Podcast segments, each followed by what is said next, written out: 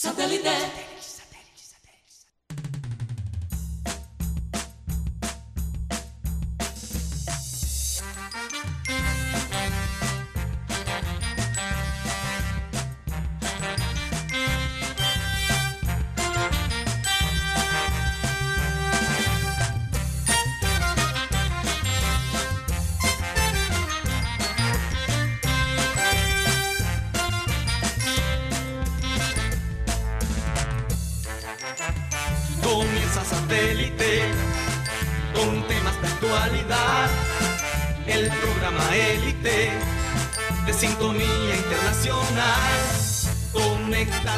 Satélite. Al aire está satélite. ¡Satélite!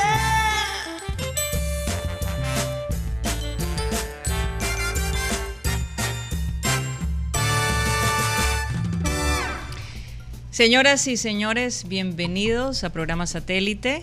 Hoy 4 de marzo del 2020 y un día muy especial, un día muy emotivo para la ciudad de Barranquilla. Eh, el Junior juega contra Flamengo y es el primer partido de la Copa Libertadores que el Junior juega. Entonces estamos muy emocionados, muy tensos. La, la- la fanaticada o la afición del Junior dividida, unos positivos, otros negativos, pero bueno, los resultados lo dirán todo. Vamos a comenzar el programa con la siguiente frase, siempre lo hacemos. Y la frase escogida de hoy es la siguiente. Si quieres entender a una persona, no escuches sus palabras, observa su comportamiento. Albert Einstein. Y me parece tan interesante porque muchas veces las personas hablan y hablan y hablan y hablan y hablan. Y muchas veces el comportamiento es opuesto a lo que ellos hablan. Sí.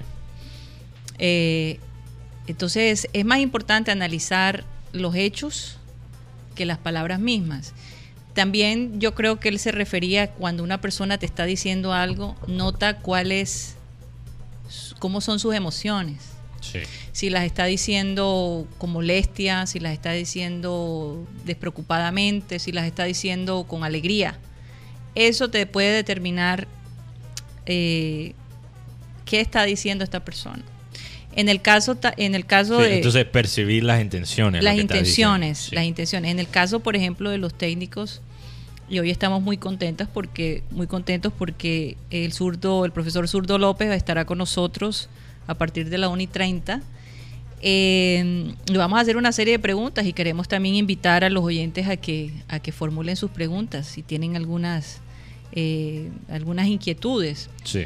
Eh, pero yo creo que también en el caso de, de los técnicos es importante observar esos estados de ánimos, esas actitudes cuando tú pides eh, que tomen eh, una posición, o sea, como entender un poco, es, es mucho más allá que lo que la persona expresa con las palabras. Eh, entonces, bueno, Albert Einstein no era ningún bruto. Era una persona que algo tenía sabía. bastante- sí, Sí. sabía bastante el hombre. Sí, no, definitivamente. Yo creo que cuando alguien habla, al fin del cabo, esas palabras vienen de su ser creado. Sí. El ser que ellos mismos se creen. la es. historia que ellos mismos se cuentan de quiénes son. Sí. Y muchas veces eso está alineado con la verdad, pero con muchas personas también es un ser completamente falso. Entonces tienes que, para entender las intenciones verdaderas, hay que analizar las acciones.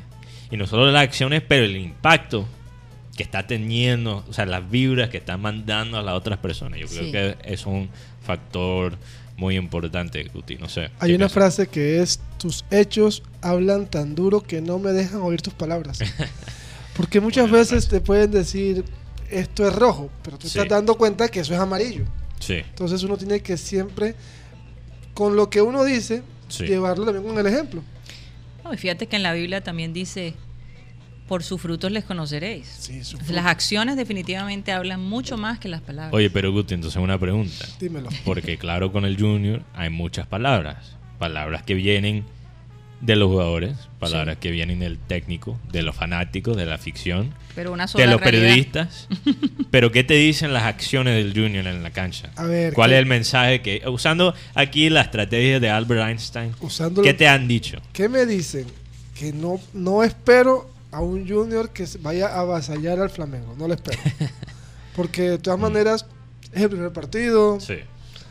Una goleada de Flamengo aquí en Barranquilla hacia Junior también sería fuerte y pondría a tambalear no solo a La Comesaña, confianza, la sino el confianza, proyecto. sí, porque como tú dices. Karina, el equipo está mostrando que está en crecimiento no tan tan rápido, pero sí un crecimiento. Por lo menos ya tenemos más o menos una base de nómina.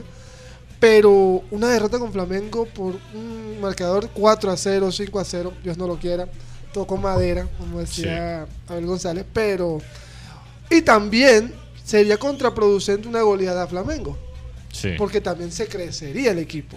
Entonces diríamos que ya somos ya no somos el junior. Por eso que yo veo un empate, la verdad. Yo también veo un empate. Yo- yo veo un Y yo empate. digo una vaina. Yo creo, Ojalá que sea así. yo porque- creo que, bueno, empate no sirve. Si Sí, podemos sirve, empatar sirve, por contra. Flamengo aquí en Barranquilla y allá en Río, eso sería increíble. Sí, un empate, pero también te digo una Sí. cosa, también ter- terminó lo que iba a decir. Porque muchas veces aquí pasamos de lo sublime a lo ridículo.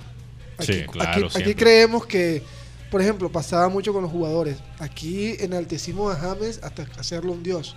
Pero ahora que James está de- ahí está el borrachón ese, Sí. ahí están las cosas. ¿Por qué? Porque vamos no de un tenemos extremo. equilibrio. sí, sino- vamos de un extremo al otro. Y se, se- se le puede dejar la afición porque no tiene ese pensamiento. Pero los periodistas, ¿cómo así que tú vas a ser un, siendo un Sí. periodista de, de alta alcurnia, Sí. exjugador de fútbol, borrachón? Hey, ante todo son personas. Tú no sabes si, ayer tuvo un problema con la mujer y le cerraron la puerta del cuarto. Sí, ahora, así, yo, ¿no? yo voy a decir una vaina. Yo, yo critico los jugadores del Junior por la manera que ellos juegan en la cancha y, y no lo voy a parar de hacer. Pero yo nunca he criticado a James Sánchez o Ginestrosa por como son de, como personas. Eso ya es otro No, ya nivel eso es otro nivel. completamente. Ahora, tú no sabes que aquí yo me doy cuenta de hoy llegando a- al lugar donde estamos Sí, y, y- y- y- analizando los espacios y, y cómo la ciudad ha sido diseñada. Tú, por ejemplo, ves una entrada Mm. donde hay gente que tiene el, el paso por ser permanente y hay gente que tiene que pagar y tiene que recibir un comprobante. Entonces, la gente que puede pasar, o sea, cuando diseñaron el edificio no diseñaron dos entradas. Para la persona sí. que puede seguir y para la persona que viene de visita. Es como que muchas veces eh, hacemos lo, lo mínimo que necesitamos. No, ni siquiera a veces hacemos sin lo pensar, Sin pensar un poquito más allá. Mínimo esfuerzo. el mínimo esfuerzo. Entonces, esa es la Sí. parte que yo siento que a veces la ciudad, la mentalidad de la ciudad necesita cambiar. Oye, pero... Tú te puedes dar cuenta en sus calles. Sí. Hay muchos edificios para unas calles tan estrechas. Sí, eso. Hay muchos carros para unas avenidas tan, tan estrechas. Pero Pero entonces no, no hay el plan A, no hay el plan B, no hay por si acaso en el futuro. Y eso es algo que en Latinoamérica se ve, no solo en Colombia, no solo en Barranquilla, se ve mucho en Latinoamérica.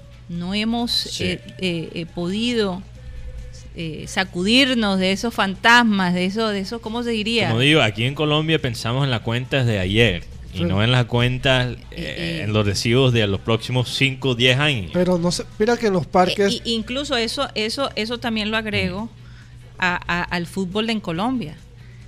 Porque ahora que la gente tiene acceso a la liga inglesa, a la liga española, a la italiana, lo que sea, y ven todo lo que hay detrás de estos equipos, toda Sí. la publicidad, todo el, el festejo, ¿verdad? Toda esa campaña que hay detrás, y ven los equipos de Colombia tan quedados en ese aspecto No, donde y- en vez de traer más afición, la están alejando. Y- Lo hemos y- visto en los estadios a nivel nacional. Y la respuesta de algunas personas, y, más que todo vienen de las personas teniendo el poder de poder, de poder cambiar la ciudad para mejorarla. No todos, pero algunas personas teni- teniendo est- este poder. ¿Ok? Y esto no es una puya, estoy hablando en términos muy La- general. la lo que, lo que he puya escuchado. en satélite. Hay gente, hay gente que piensa, hay gente que piensa, eso no es posible aquí. Claro que sí es posible. Enseguida, enseguida estás Mira, mucha Eh, gente entran con, pensaba con la que- mentalidad negativa. Oye, que no era posible tener un malecón, que no era Ah. posible Sí. tener eh, los parques como están. Mucha gente pensaba que, que Barranquilla nunca iba a, a surgir. nunca, Sí. nunca íbamos Mucha a- gente pensaba que Mira, tirar el- el, papel en la, en la calle. eh, Darle ¿eso un ejemplo, importa? esta manera de la logística. Yo, yo siempre digo que cada cultura tiene su desastre. Es que algunas culturas son mejores ¿Qué otras? Sí. en tapándolo, Más disimulada, acomodándola. más Sí, disimulada. sí, sí, más sí, disimuladas. Te voy a dar un ejemplo. Esta manera de las entradas y el complique de las entradas, hubo una controversia esta semana con los Knicks Nue- de Nueva York, que juegan en quizás el estadio más grande de básquetbol en todo el mundo. Lo que Y llaman Spike Lee. el MEC, tú escuchaste eso, Sí, Spike claro, Lee. sí. Y llaman a Madison Square Garden, que es el estadio que también se hace, claro, se usa para conciertos y, y muchos boxeo. otros eventos, boxeo. Sí, boxeo. Entonces, ¿qué pasa? Eh, y también los Knicks son el equipo con el valor más alto en el baloncesto. Y son uno de los franquicias, uno de los equipos deportivos más valorosos en todo el mundo, no solo en el básquet. Y con todo eso, tuvieron un problema logística con la entrada de Spike Lee al estadio. ¿Y, y por qué explicamos? No es que él tenga, o sea, Spike Lee Sí. es un director, Digamos, productor muy famoso sí, de eh, cine. de cine que ya iba, ya se acostumbró a visitar a los Knicks, a entrar por la puerta de los empleados para facilitarle su acceso, porque de todos modos una celebridad de esta, pues cogiendo fila y eso no es fácil. ¿Cuál, cuál sería como una, un, un fanático del Junior así destacado? Que, que, eh, Bueno, también- ese, eh, bueno, ¿a porque quién- Spike quién Lee, podría ser? Spike Lee Aquí, la- aquí sería. Bueno, por ejemplo, si Shakira Sí. llegara Uh, Wow. a ver al sería Junior de Barranquilla, ¿por algo- dónde porque entraría te Shakira? voy a decir, Spike Lee ha sido una de las personas que ha tratado de vender los Knicks como marca. De la misma manera que, Spike, que, que Shakira Pero- lo hace. O sea, él es más consistente que Pero Shakira. el, Por- te- el tema de, Sí. de, los- de una persona así, Valderrama. La verdad alguien es que emblemático. Valderrama, Sí. Valderrama dice él, le preguntó, vive, compró la boleta. ¿Cuál boleta? Yo jugué casi 15 años en Selección Colombia. ¿Cuál boleta? Y cuando tú ves al pibe, Tú el, el pibe, el- cierta- el pibe tiene una forma de camuflarse muy particular. Gorra, Gorra. Porque sin el pelo la gente la no gente lo. gorra, gafas. Ajá. ¿Quién, es- quién lo delata siempre? La esposa.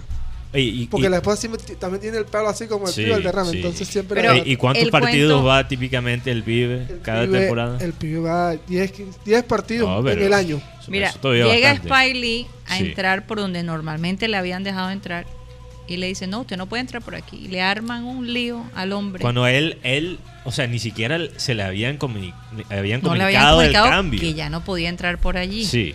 Era nuevo. Entonces, Estamos hablando de no él es un- no solo un No ícono, ícono del cine. Además es amigo de uno Pero de los muy- dueños de los, de los Sí, Knicks. Bueno, no sé qué tan amigo él es porque a- a- han criticado al dueño de los Knicks bastante Mm. y han dicho que es una persona muy tóxica. O sea, su, su él es fiel al equipo porque ese es su equipo desde siempre. Sí. Pero, pero Spike Lee, hay personas que lo conocen más por ser fanático de los Knicks que sus propias películas. O sea, él es emblemático del equipo. Entonces dijo Spike Lee, no regreso, no más, Sí. no regreso. Entonces le contestaron, el dueño del, uno de los, el dueño, digamos, que tiene las acciones más altas, dijo, bueno, nos lamentamos que, que no regrese, pero te invitamos a que, a que, a que asistas a nuestro partido, siempre y cuando no quieras entrar por la, por la, por la entrada de los, de los empleados. Pero la- Entonces digo, bueno, Ya lo mala- qué, qué pero acostumbraron. qué sí, porque, sensación pero tan- ¿por qué doy este ejemplo? Para ver, para mostrar que hay problemas logísticos en todas partes, pero aquí Total. tenemos la creatividad de encontrar las soluciones. Eso es claro. quiero, quiero Sí, No, se y la, hizo- eh, creatividad, habilidad, posibilidades. Si se hizo en. Argentina No, pero- en los 40, en los años 40 con el estadio de ellos, se puede hacer en Barranquilla en el 2020. Yo, O sea, yo- creo que lo que te- aquí en Barranquilla tenemos una, una, una ventaja, no, aquí todo lo llevamos como, no al perrateo, pero sí no, no nos, como dice la frase, take it easy. Aquí somos muy take it easy. Muy take it easy. Como que bueno, ya no puedo entrar por acá, pero entonces Muy no, chill. no falta es la gente palabra, yo en creo. inglés, sí. Muy Folclórico. muy, no, folclórico Chile no, es una persona muy relajada. muy relajado. muy Entonces, relajada. con su haber y su pitillo, como decía, el- como decía el gringo. Pero entonces lo que a lo que quiero llevar yo esto es que gringo. aquí en Barranquilla primero que todo, esta información me llegó hace que 15 años. Este estadio no, te- no, no se terminó de construir porque la idea era tener por lo menos tres pisos, pero la gente de Bogotá no permitió que nosotros tuviéramos los tres pisos. Así que estadio está a, Oye, a aquí medio perdimos la luz todavía. con- Pero estamos en vivo. Estamos en Ah, vivo sí, todavía. sí, Bueno, en si, vivo. si ven que está oscuro es porque el- aquí perdimos la luz, pero satélite. Aquí sigue. perdimos el, ¿cómo se llama? Este, La luz eléctrica, sí. La luz eléctrica. perdimos la batalla contra Electricaribe, que cuándo Sí. va a salir Electricaribe. Oye, tú sabes que yo creo que Electric, Electricaribe quiere que nosotros le demos duro. Hace rato que no le demos sí. duro. A- ayer íbamos a hablar, Sí, sí, ayer estaba hablando sí, Karina de las, la em- de las empresas que, queda- de- tecnológicas. Aquí, aquí las empresas de servicios públicos tuvieran más, tuvieran menos cero. Porque la verdad es que la gente está muy triste con, con lo- con los servicios públicos. Pero bueno, Sí, trabajan para pagar los servicios públicos. sí, trabaja. Pero decía algo también. Por ejemplo, aquí en el metropolitano, ahora que ampliar un poco más las puertas. Porque a veces solamente habrían tres, ta- tres taquillas para, una, para 20 mil personas. Entonces era muy difícil el, el acceso hacia las gradas, gradas principales. Hablando de las taquillas, me dijiste que ya la, la taquilla subió a 9000, ¿no? 9 mil 9.000 personas 9.000, han 9.620 hasta las 2 y media. Ahora, más los 11 mil abonados, podemos tener 20 mil, 21 mil 20 mil personas en el estadio. Pero yo hago una, una invitación no tan... Se nos fue la luz de nuevo. Más per- Electricaribe ¿Está está. tocando No, no, no. Lo Está que, bravo pasa, la vaina. lo que pasa es que normalmente en estos edificios Sí. Eh, hay La eh, planta. la planta, entonces en el intercambio, cuando Sí. la luz regresa, tienen que volver a la luz normal. Yo creo que es Electricaribe. Hago una invitación, no, no tanto No, como, sí, como persona, como hincha. Ajá. Hermano, bueno, hermano y hermana, porque son, porque tengo, Muy que, tengo que ser así. Sí. El Junior va a jugar un partido muy trascendental. No porque sea un partido que vaya a definir la Copa Libertadores ni nada, pero una victoria ante Flamengo, primer- primero que todo, le sube el ánimo al, al equipo, Claro, claro. le da confianza, pero también te dice, no, no puede, también le pone a, a los- a la gente, a Barranquilla hay que ir con mucho cuidado, porque Junior le ganó al, al campeón. Y también le damos un poquitico más de fuerza al fútbol colombiano. Porque mira que lastimosamente para Colombia los dos equipos que perdieron Sí. en Cali y en Medellín, que tampoco tuvieron una muy buena en- entrada, 25 mil uno y 24 mil el otro. Sí. Agárrate, Real Madrid. No, tampoco, Raymond. Bueno, vamos a ver qué pasa. De todos modos, eh, quiero anunciarles de nuevo la entrevista con el zurdo López a partir de la 1 y 30. Ya él está en camino, pronto lo tendremos acá en el estudio. Sí. Vamos a hacer un pequeño cambio de frente porque hoy definitivamente el Junior se la va a llevar toda. Y quería contar una, una historia y, y- a raíz de, la, de las dos pérdidas Sí. de, de- de los partidos de Liverpool. Son. Bueno, sí, son dos Eh, pérdidas de seguido. de son seguido. tres pérdidas ahí destacadas. de- exacto. Sí. Entonces, eh, por estos días, aparentemente eh, un fanático, creo que era del Manchester Sí, United, del un Manchester niño, United. un niño del- le escribió una carta a Klopp y le dijo que por qué no dejaba que, que Liverpool perdiera para que le diera más chance al Manchester United a ganar este año el torneo, no sé. Entonces, eh, pues Klopp, que es una Sí. persona genuinamente eh, buena gente, Sí, la verdad. en la- Sinceramente. cariñosa. Es muy Y es cariñosa. tierno. Es muy tierno. Sí, es tierno. Y no, es que de Es verdad, verdad, porque lo hemos visto con los niños. él- él- él- él- además, su esposa es profesora, quiero que sepan eso. Ah, verdad. Su segunda sí, esposa sí, es sí. profesora. Entonces él, ella incluso escribió un libro eh, para niños. Entonces él le contesta y le dice que en este momento no lo puede complacer. Que Y gracias a Dios. él tiene un compromiso muy grande con la Sí. afición del Liverpool y que lamenta no poderlo complacer en esto.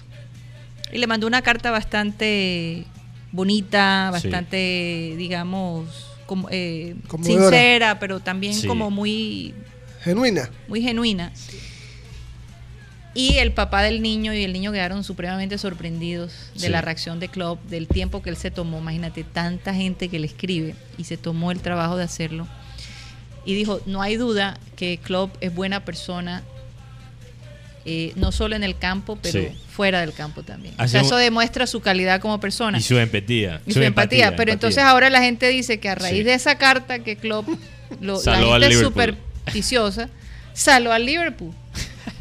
Porque en efecto ha perdido varios partidos. Definitivamente Klopp fue más cariñoso de lo que en lo que dijo que, que yo lo hubiera sido. Con un fanático de Manchester United, hasta un niño. Pero, Bueno, eh, eso muestra la calidad de la persona calidad que, de persona que, él es. es. Pero- y fíjate, a propósito Sí. de eso, quiero que mencionemos porque Guti tenía algo interesante Sí. y es algunas supersticiones de técnicos antes Sí, de... pero rápidamente Ajá. solo quería mencionar que el año, creo que fue el año pasado, eh, el- había un fanático del Liverpool, un periodista, oh no, no, fanático del Manchester United, que es un periodista, escribió todo un ensayo dedicándoselo a Klopp, básicamente, hablando de su frustración.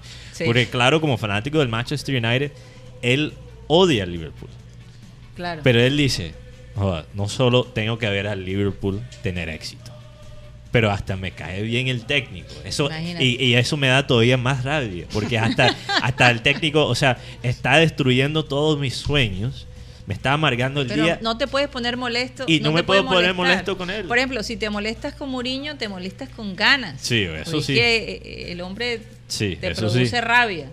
Pero Klopp es difícil pelear. te produce rabia mientras que no eres fanático del equipo que él es, está que, dirigiendo. es que él es un hombre muy Sí, inteligente. Porque los fanáticos que apoyan a los clubes que han dirigido a, a Mourinho, eso es un amor porque él como te defiende, Bueno, con jugadores- los baja caña, Pero tú eh. sabes lo que demuestra Klopp con Pero ya ese al final tipo- la gente se cansa. con ese tipo de actitudes. Sí. Es, es como él ha desarrollado su empatía. Empatía.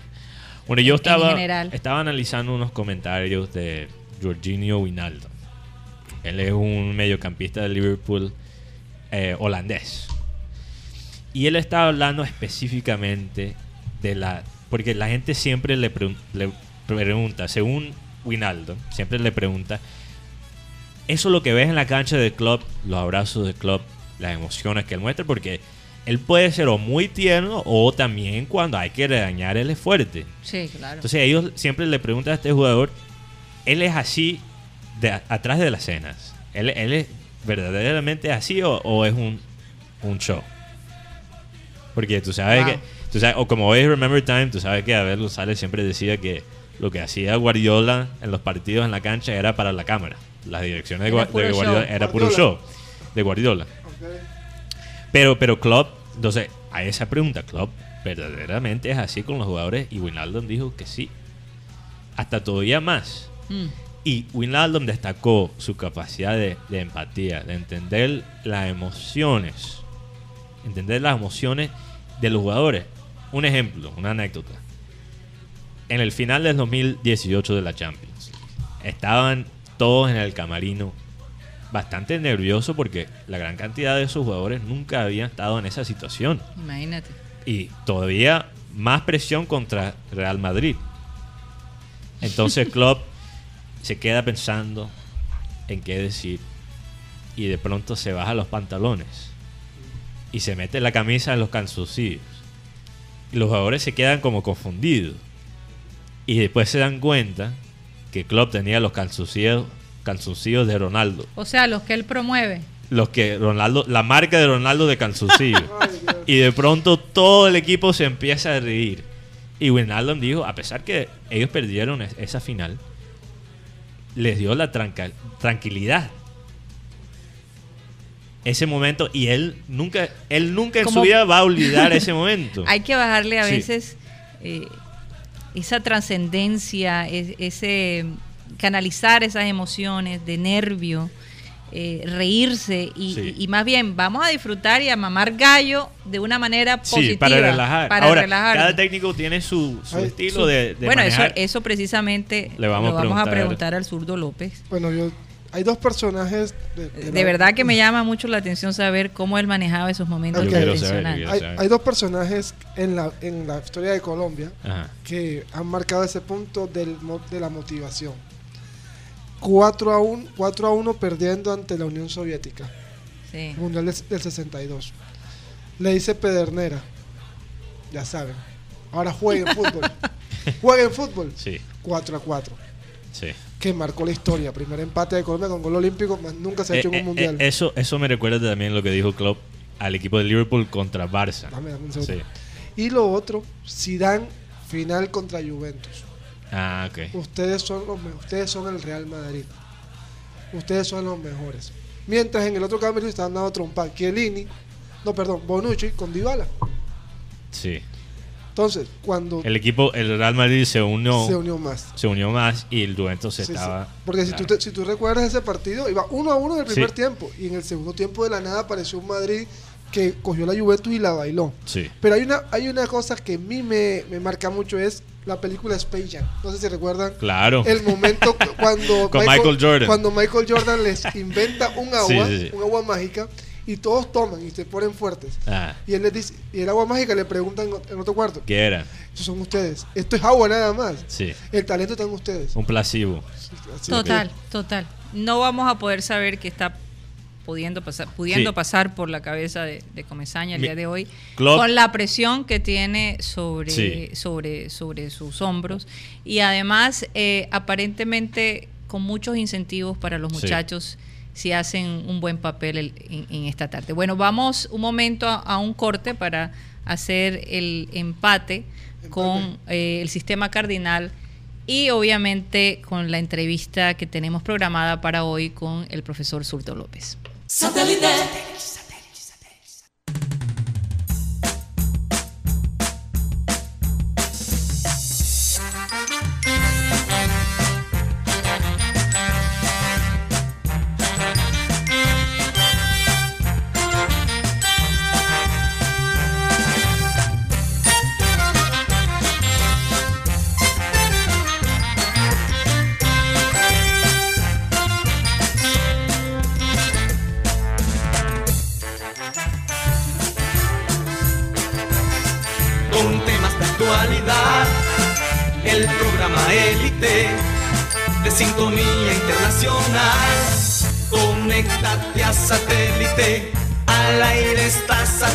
Satélite. ¡Satélite!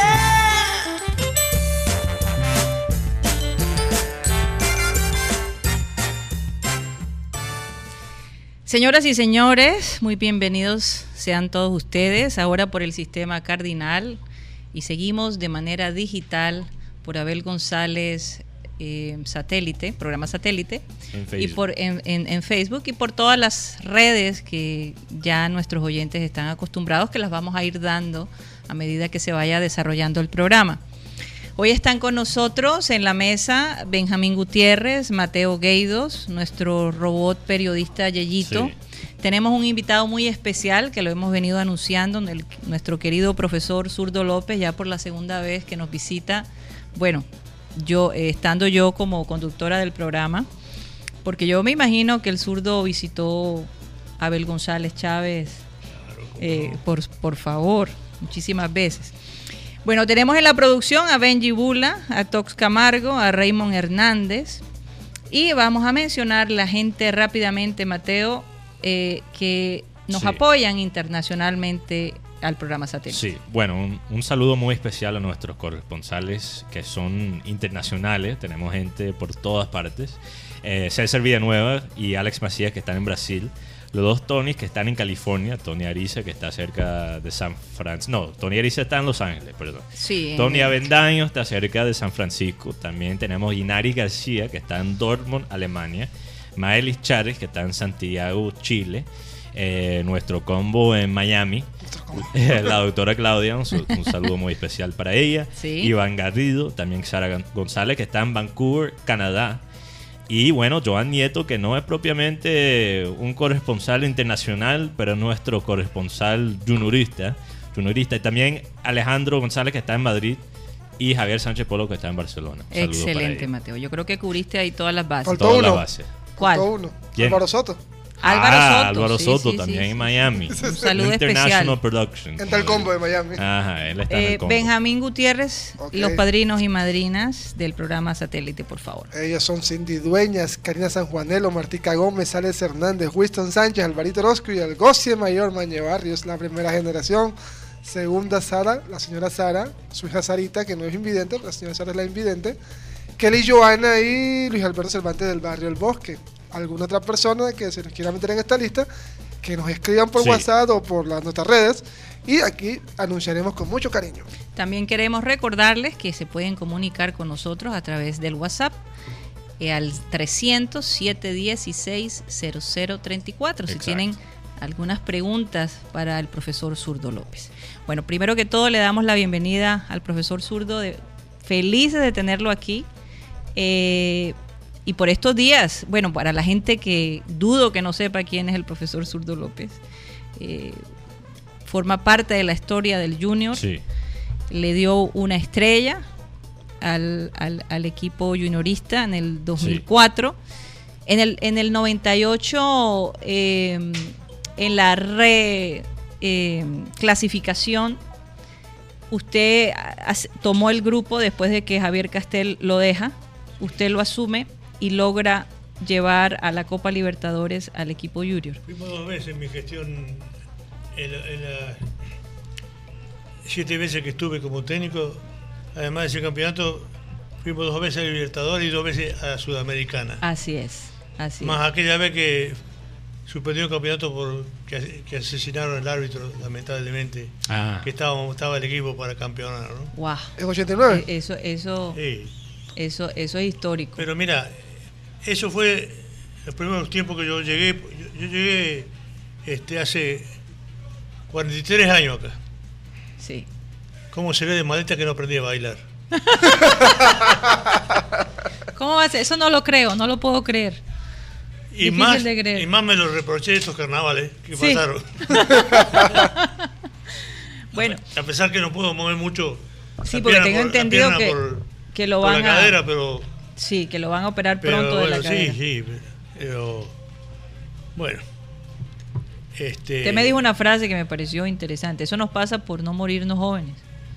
Lo- todos estos achaques que nos salen a, a cierta edad, ¿no? De alguna manera, gracias a Dios, que tengo esta, esta dolencia, dolencia que tengo, que- pero todavía puedo disfrutar de, de las cosas gratas que tiene la vida, principalmente la familia, los amigos. Sí, sí. Bueno, Entonces- ahora que mencionan los amigos, eh, ese mensaje que le mandó eh, Diego Armando Maradona en su Instagram a raíz de su cumpleaños, le ha dado la vuelta al mundo.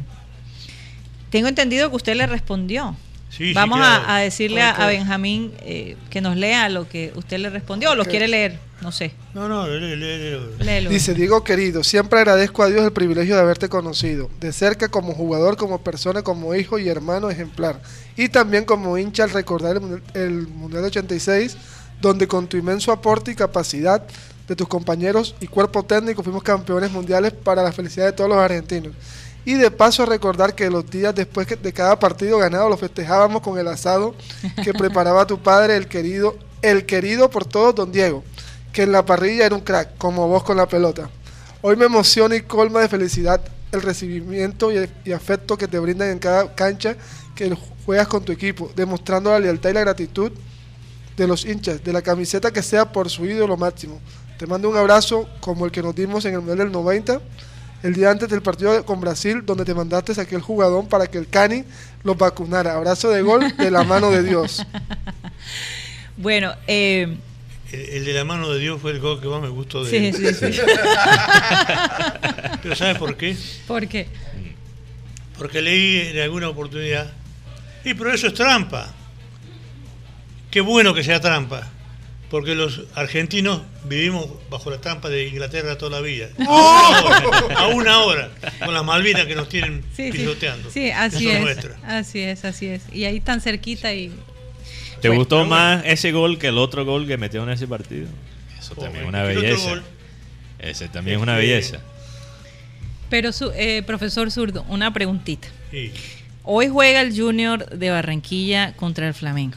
Si usted fuera el técnico, conociendo la alineación, conociendo a los jugadores que tiene, que me imagino que está enterado quiénes son todos el, ellos. el profe tiene el escudo del Junior en su celular. Claro. Me imagino que claro. está enterado. ¿Qué le estaría usted diciendo a los jugadores del Junior hoy? Le diría lo mismo lo que le, le dije a los míos en el 95 cuando teníamos la final contra Flamengo en el Maracaná. Ajá. Gracias Dios, muchachos, que tenemos este partido tan exigente en contra y en el Maracaná. Porque dar una vuelta allá sí ganamos. es lo máximo que podemos aspirar. Así que bienvenido que sea allá. Le diría lo mismo acá a los muchachos que, que valoren una competencia tan exigente como Sí. esta para demostrar que estamos a la altura de ellos y de cualquiera. Sí. Entonces, esa parte de amor propio juega un parte, una, una cosa muy importante en, en el juego y en el resultado.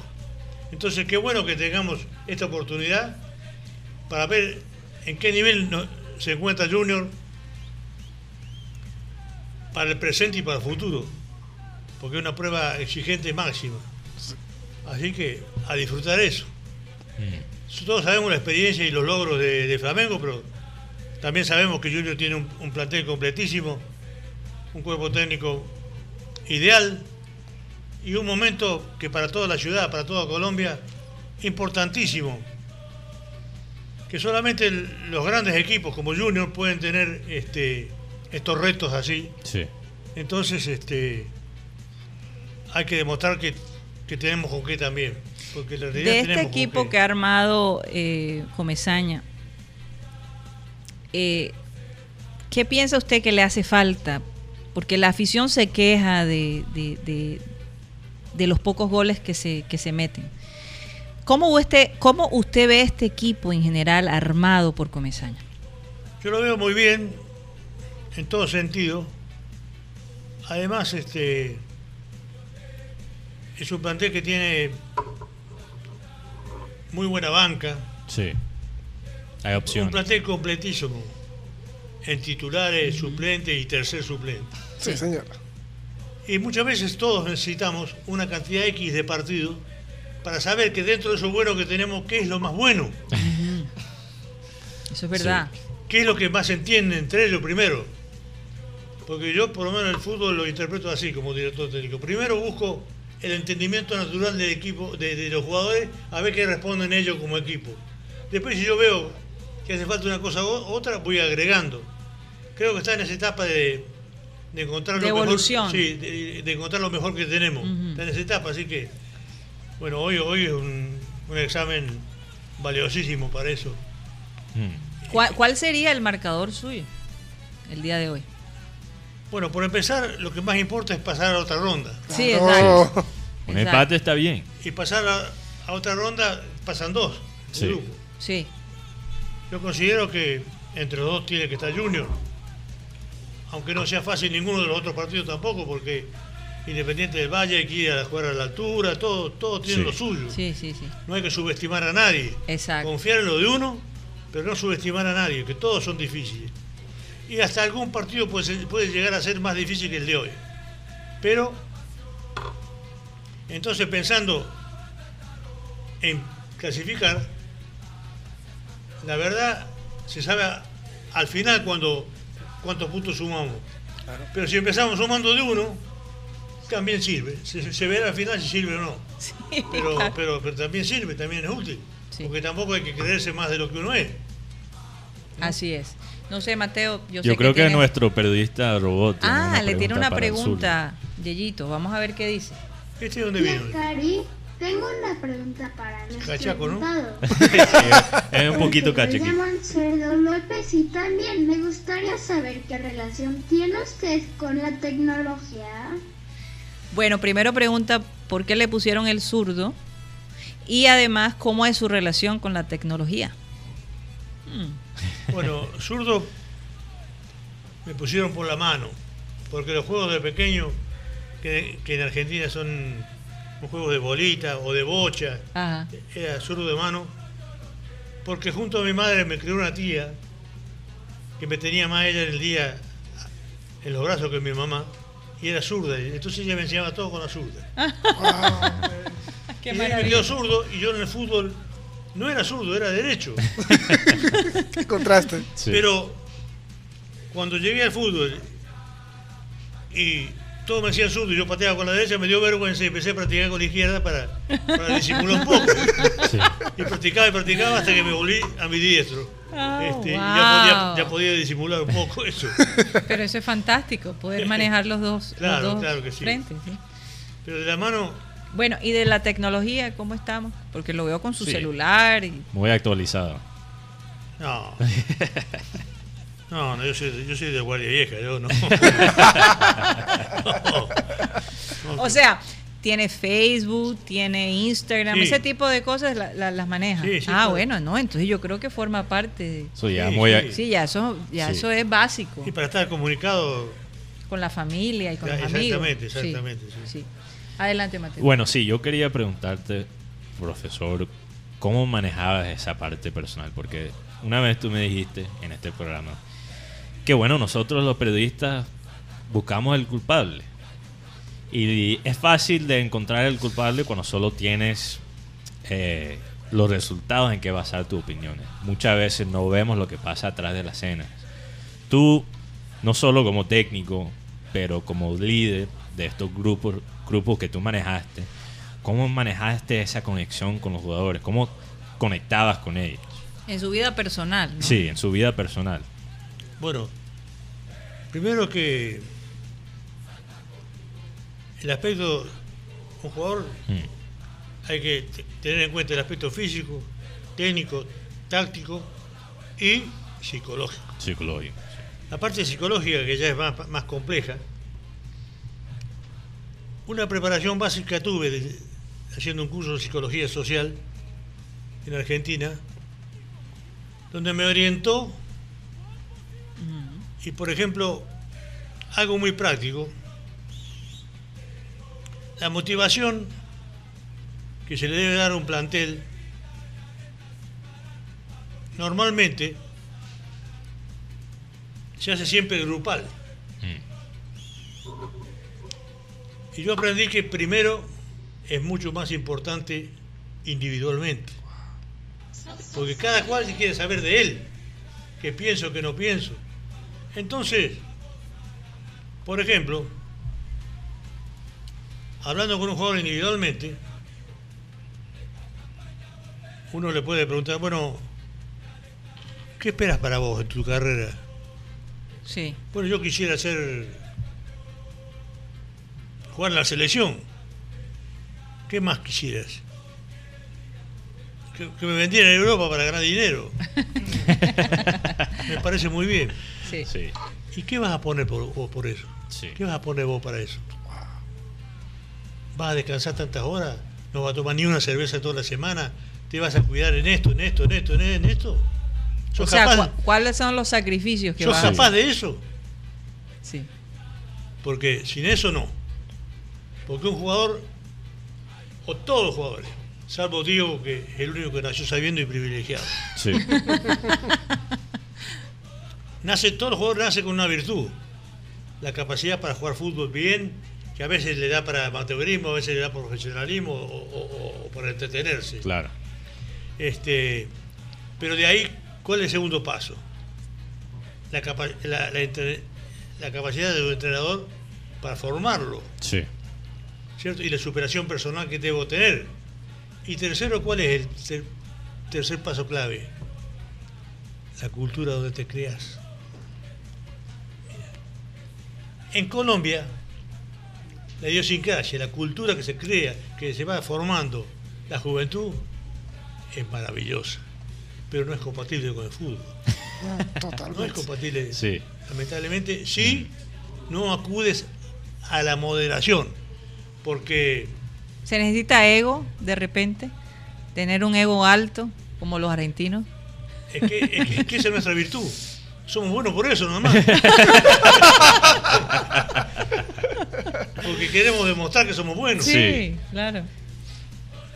Este, pero por ejemplo, acá se va criando el niño a ver el pasito nuevo que aprendo para Sí, bailar. Sí. Sí. Que me parece maravilloso, porque es felicidad pura. De ahí ya, cuando llega la edad de mayorcito, ya pasamos a la discoteca, que también me parece muy bien, porque es la diversión natural. Pero en la discoteca está la cervecita. Y no me parece mal que la acompañes con una cervecita. No te va a hacer daño. Pero no cinco. Pero si tomás. La caja, la Pero caja. si, pero si te jactás Que tomaste mucho, que llenaste la mesa de cerveza y con eso te crees que, que sos más hombre porque tomaste más, estás en un grave error. Sí. O sea, lo que usted quiere decir es que tal vez nos preocupamos más por enseñar a los niños a bailar que a jugar fútbol. No, no quiero No. decir eso, Ah. pero así, es, así son. sí. Que tampoco está mal. Sí. sí, no. O sea, Porque- son los límites. Enseñar Exceso. límites, el excesos. Hay muchos excesos. Sí, sí. Exactamente. Por eso digo, la palabra clave es la moderación. Moderación. Porque yo le digo a un jugador, mira, ganamos un clásico. Está toda la gente feliz. Vos estás feliz. Tu papá y tu mamá feliz. toda la familia feliz. Pero sí, tomate una cerveza con, con ellos. Y tomate dos también. Disfrutá ese momento de triunfo. Sí. El Sí. fútbol es tan generoso que permite todo. Pero el lunes, el lunes hay que venir a entrenar para desintoxicar. Suavecito, Sí. trotamos, transpiramos un poquito y empezamos nuevo, porque el domingo tenemos un nuevo reto. Sí. Entonces, llevar de esa manera, este, conozco mucho la juventud y más los jóvenes y pequeños de, de Colombia porque cuando terminé mi carrera de futbolista me inicié en divisiones menores de Nacional, estuve en divisiones menores de Junior Sí. y ahora con la escuela de fútbol termino de conocerlo ellos y aprender yo de paso también muchas Claro cosas. que ¿no? sí, claro que Entonces, este. Uno aprende mucho de los niños, la verdad. y, y me gratifica mucho eso Sí, poner un granito de arena ahí para, para su futuro, para que, porque el fútbol de todas maneras no tiene nada malo, complementa todo. sí. La parte física le sirve para cualquier profesión, a uno para el que quiere estudiar medicina, abogacía, Sí. lo que sea. Lo que sea. Entonces, en la práctica, en vez de ir a un gimnasio y estar levantando pesas, jugar, eh, eh, jugar partido de fútbol, entretenerse, vas este, trabajando físicamente lo mismo, tu organismo y, y tu mente, y sin, sin, sin esfuerzo, Sí. con, con algo muy grato. Este, así que Guti, yo, creo me- que tú tenías una pregunta muy interesante. Que, La, la pre- con las buenas tardes para el profe. Profe, la pregunta es, ¿usted cómo le fue con los brasileros como técnico? O sea, en partidos contra los equipos brasileños. Porque usted hablaba de que hubo una final de su equipo contra Flamengo. Sí, le ganamos. Primero jugamos contra Santos en de local primer partido. Empatamos. Revancha con Santos, empatamos. Penales, ganamos. Pasamos ahí, fuimos a semifinal con River. Cancha nuestra, primer partido, empatamos. Revancha en la cancha de River, empatamos. Penales. Penales, ganamos. Y contra Flamengo, primer partido local, sí. ganamos 2 a 0. La revancha perdimos 1 a 0. Wow. Marcador global Dos a 2 uno. 1, 2-1, sí. campeón. Recuérdenos, es jugadores de esa época, profe. Del Flamengo, por lo menos. Hmm. El 9 de Flamengo era Romario. Romario, imagínate. Nada menos y nada más. Chapulín, el Chapulín. Imagínate. Imagínate. Qué me, asusto todavía, me asusto todavía. Profe, de, pero, lo- pero tenía un equipazo yo, así Sí, que. equipazo. de- de los jugadores que llegaron al Junior de Barranquilla, ¿qué jugador le, le ha sorprendido? De los nuevos. De los nuevos, Sí. Viera. Viera. No, yo digo los nuevos. Me sorprende todos los años Viera. Ok. La edad Porque- que tiene. Porque él Y la buen, regularidad y, la sí, y porque es y uruguayo. consistencia las jugadas, y las jugadas claves Sí, sigue siendo importantísimo. En, las jugadas claves de un arquero son salvar goles. sí. Pero él hace Y- más que eso. Y, él, él- y además los goles que ha hecho de tiro libre. No sé, pero mi queja a veces con Viera es la manera que él, no siempre, pero lo he notado de vez en cuando, la manera que él está comunicando con la defensa. Sí. Como capitán y también arquero, creo que le falta un poquito esa comunicación en organizar la defensa. Que Pero aparte de Viera, Sí. de los jugadores De los que nuevos, tienen digamos de los nuevos. los que llegaron este Sí, semestre. ¿cuál, Sí, sí. ¿cuál le sorprende? ¿O ¿Cuál piensa que No, tiene un futuro? Por ejemplo, ni hablemos de la capacidad de Borja, de la capacidad goleadora, ni, ni hablemos de el despliegue y temperamento de C3. sí. Y Teo, el mejor jugador de Colombia, Sí, Sí. definitivamente. sin no hay duda. duda, de- no hay duda. Sí. Este, así que yo creo que, que está completísimo el equipo. Si tuviera que hacer la alineación el día de hoy, si usted fuera No. el técnico, No, no, después me empiezan a insultar los muchachos. ¿Cuál- eh, o por lo menos si está de acuerdo con la alineación para hoy Sí. que el, el profesor Comezaña Bueno, no, ha escogido. no sabemos todavía cuál es la alineación. Bueno, no, No hay nadie, nadie que conozca tan exactamente a cada uno de los jugadores como Julio. Sí, No hay nadie. Que uno puede decir, no, me gusta este, me gusta el otro, bueno, porque el fútbol es así. sí, sí. Sí, sí. Y qué bueno que sea así para que podamos opinar todos. Pero Pero él lo ve entrenar él, todos los días. él lo conoce y además cuántos años es el que está. Sí. Conoce los de abajo, los del medio y los de arriba. Perfectamente. Lo ha probado Sí. cuando ha ganado. Pero ¿será perdido, eso cuando- suficiente para que el equipo rinda de la manera que debería estar rindiendo? Diría que es, es importantísimo eso, más la cantidad de partidos que se vaya, vaya llevando el equipo para ir ajustando los detalles que, que ves que se pueden mejorar de acuerdo al plantel que tienes. Sí, Yo tuve una, una etapa en Independiente con ese campeonato que ganamos precisamente que comencé muy, muy mal, Sí. porque estaba en una situación igual. Porque habían vendido jugadores, habían venido muchos jugadores nuevos, y tenía que enco- encontrar el equipo, decimos nosotros, los técnicos decimos, tenía que encontrar el equipo en el plantel bueno que tenía. No, Y no sabía cuál era el mejor equipo que tenía. Entonces me tuve que comer malos partidos jugados, empates, derrotas, pero tuve el apoyo de la dirigencia que confió en mí, entonces no, siga, siga, siga. Y eso es un gran factor. Eh, eso Eso es un gran factor que me permitió triunfar. Bueno, vamos a hacer un pequeño corte comercial. Vamos a, a tener un Remember Time con Abel González Chávez Sí. y la entrevista con María Macausla. Bueno, explica lo que es un Remember Time para nuestros Sí, oyentes para nuevos. nuestros oyentes en nuevos, y la, la gente que conoce eh, satélite, los miércoles normalmente había un Remember Time, o sea, un, un momento del recuerdo. En este caso, el Remember Time del nuevo satélite son algunos cortos Sí. del programa que dirigía Abel González Chávez. Y vamos a tener eh, un pedacito de, esa entrevista en, el 2015 que tuvo con María Macauslan, cantante y periodista. Así que nos vamos y ya regresamos.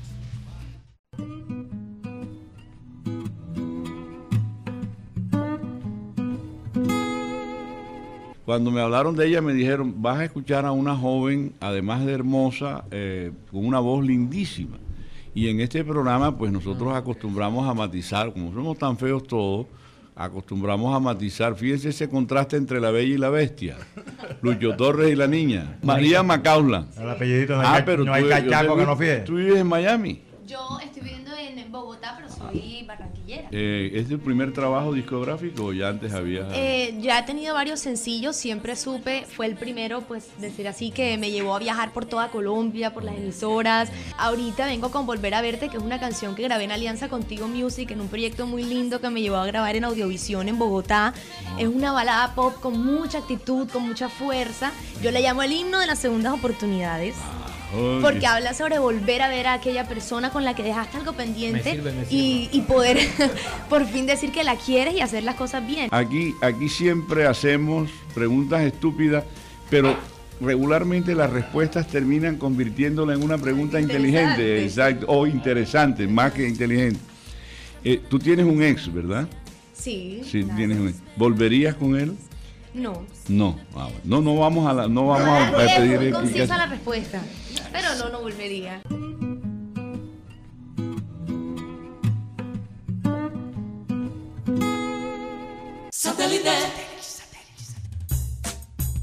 Te quiero decir algo que Estamos aquí sentí- teniendo una conversación fuera de micrófono. el otro día que me tocó muy profundamente sí, este, mi parte emocional cuando estaba almorzando en un- restaurante sí. en la vereda y adentro estaba la musiquita y justo el Joe con No le pegue a la negra sí. y me hizo acordar los momentos que he vivido acá y que estaba Sí. en vida el Joe sí. que pareciera que era diferente porque estaba el ídolo máximo en su esplendor aquí Sí, y como que hacía vibrar, vibrar más a la Sí, gente. a la ciudad, Sí. sí. Profe, tú, Este, tú fuera del aire, antes de comenzar, nos estaba explicando la conexión que tú tienes con esta ciudad. sí. ¿Cómo? La conexión que tienes que- con la Que ciudad. tienes con Barranquilla. Tú ¿Cuál es dices que esa? tú te sientes Es que- parte de ella. Sí, Te decía, hace 43 años que vine Sí. sí. Y ya medio se acostumbraron a mí. Es verdad. No me quieren echar, ni tampoco tengo dónde ir. Así que Pero bueno, usted tiene su familia en Buenos Aires, pero sí, dice voy, que no voy, quiere voy, regresar. allá me como unos asados, ya te, después. Pero le gusta acá, le gusta Pero cuando acá. estás allá, tú extrañas Barranquilla. Sí, porque primero que me gusta el calor. Sí. Después, en general, por haber sido técnico junior, la mayoría de la gente es muy amable conmigo. Muy cariñoso. Totalmente. Sí. En Argentina no es así, porque Sí. este, en Argentina son River y Boca nomás y yo soy independiente.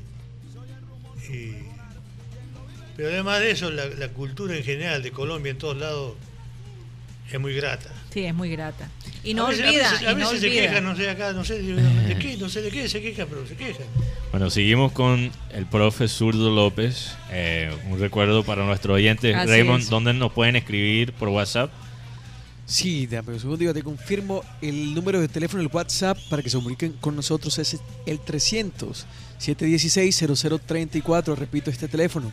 300 716 0034. Ese es el Si número. tienen- Oye, sí. Raymond, no, no había escuchado tu voz, está bastante Sí. ronca. No, no, pero, pero está normal, está Estabas bien. gritando. Hay que, hay no que, sé. hay Pero que está chequear a perdiendo el acento cachaco, no Sí, sé. sí, hoy o- se- siente un poquito más pasando. costeño. Estos carnavales te quitaron todo, ¿verdad, sí, Raymond? sí. Bueno, ya tenemos varios saludos aquí sí, por WhatsApp. Antes de, de continuar, Sí. vamos a saludar también nosotros a los Claro, oyentes, a a los los, oyentes. que están muy agradecidos con la entrevista de- del zurdo y, la están disfrutando muchísimo. Bueno, por WhatsApp nos escribe Milagro Zamudio, que nos está escuchando por Sistema Cardenal desde el barrio San Felipe. Y Vaya. ella nos exige Vecina que mía. dejamos... Es vecina tuya? Bueno, pues, pues supongo por el barrio. por ahí. Eh, ella quiere que, que hable más. Sí, sí, sí. Entonces Eh, vamos- eso, eso de ese verdad es un compromiso. Es que Guillito, nuestro profe, nuestro periodista robot, es muy popular. Muchos Sí. de los oyentes tienen Más una que conex- nosotros. Más que nosotros Que mismos. tenemos más tiempo. También un saludo para doctor Álvaro Fábrega, que nos está escuchando. Ok. Eh, Jesús Fuerte González, que no, bueno, típicamente nos está escribiendo por Facebook, pero hoy nos escribió por WhatsApp. También un comentario aquí de Alfredo, no mencionó apellido, pero Alfredo, Alfredo dice, soy juniorista 200%, pero jugando como viene jugando Junior no veo un buen marcador a favor. Y como viene jugando Flamengo, no le digo más. Bueno, no seas tan negativo, Alfredo. Hay que, hay que ser más positivo. Hay que ser más positivo. Vamos a sacudirnos. También en su sintonía tenemos a Julio Flores. Un saludo para él. Desde el barrio Paraíso. Bella- no, ¿No? Bellavista. Ah, Bellavista. Bellavista. Bellavista, Bellavista. correcto, Él está- Bellavista. Y no es el poeta. No es el poeta. No, no, no. También nuestros oyentes por Facebook. Un recuerdo para nuestros oyentes radial que nos pueden encontrar en Abel González Satélite en Facebook. Tenemos a Naye Lupe Orozco, Carlos Rodríguez, Pedro Pico, Jesús Puerta González de nuevo, Sergio Agudelo Castro, también José Gregorio Ruz Castro. Ah, ya lo dije, ya lo dije, lo repetí. Perdón. Tienen varios comentarios. Sentit Orozco.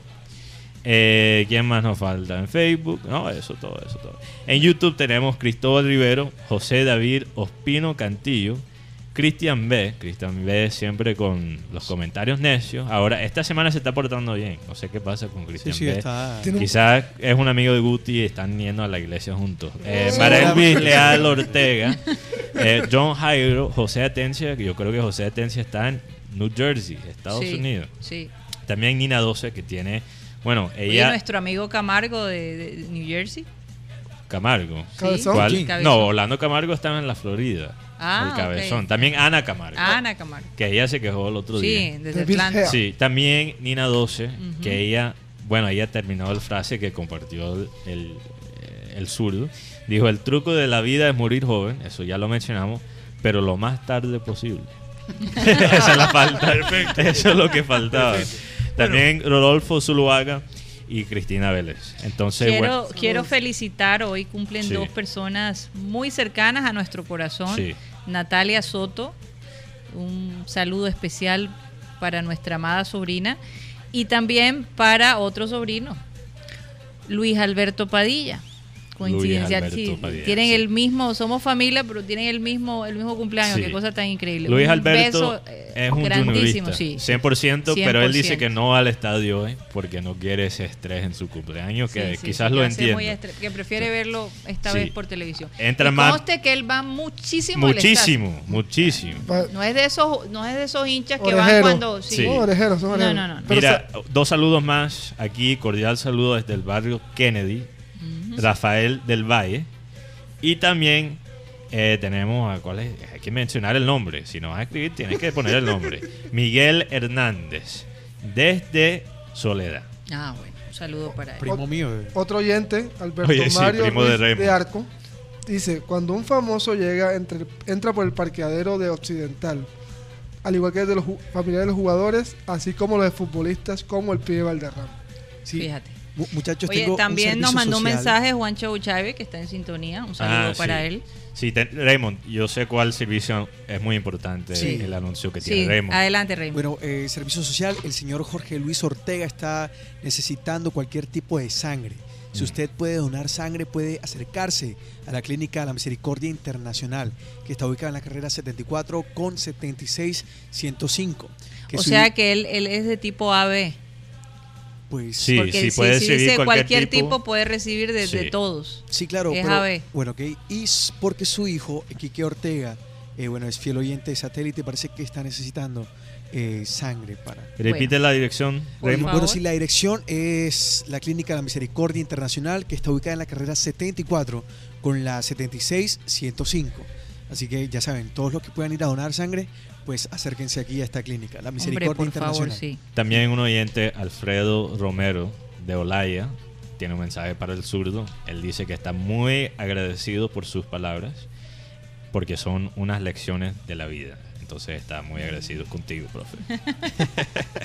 Mucha gente está agradecida. Sí. Además, me parece maravilloso poderse encontrar eh, Roberto Rógenes, que siempre se encontraba con usted en, Sí. en- en- en McDonald's y se tomaban un café juntos. Ahí comenzó una amistad.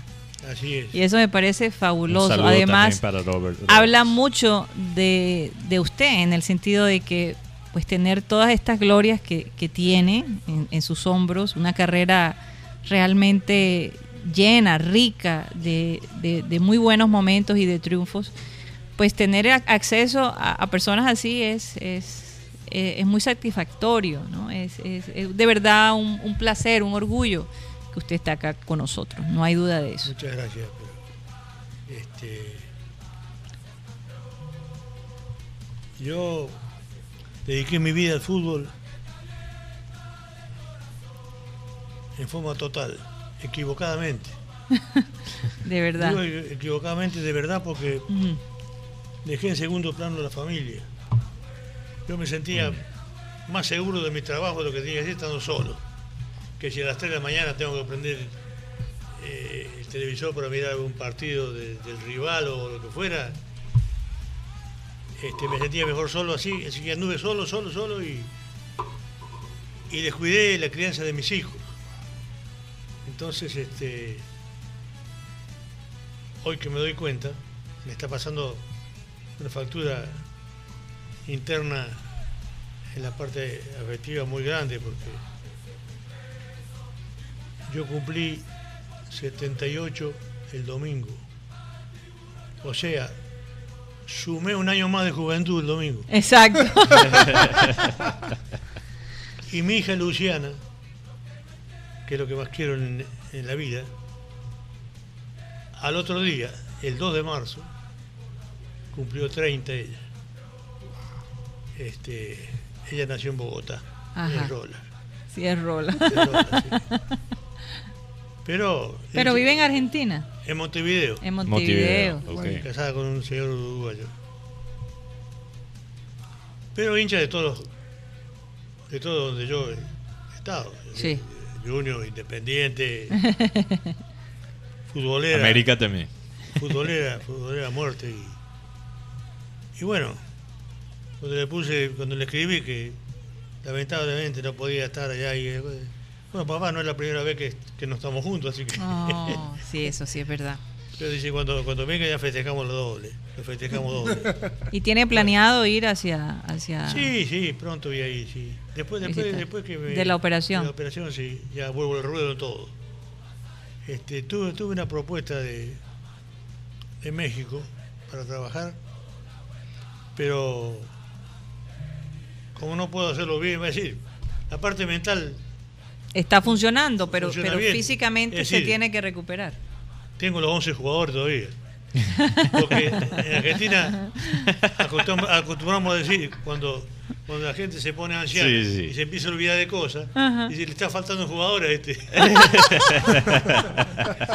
Todavía recuerda Tiene los tiene- 11 jugadores. Completico. Ah, ok. Todavía tengo- Bueno, todavía bueno, tengo- Completico. Bueno saberlo. Sí, sí, sí, sí, definitivamente. Tenemos los 11. Pero bueno, no me quiso dar la alineación, pero yo insisto en que, en que nos diga Sí, y, a quiénes pondría usted jugar y- y el varios día de hoy? oyentes aquí Sí. nos están escribiendo, preguntando por la Sí, a- alineación. esa alineación es importante. Díganos a quién pondría usted Ah.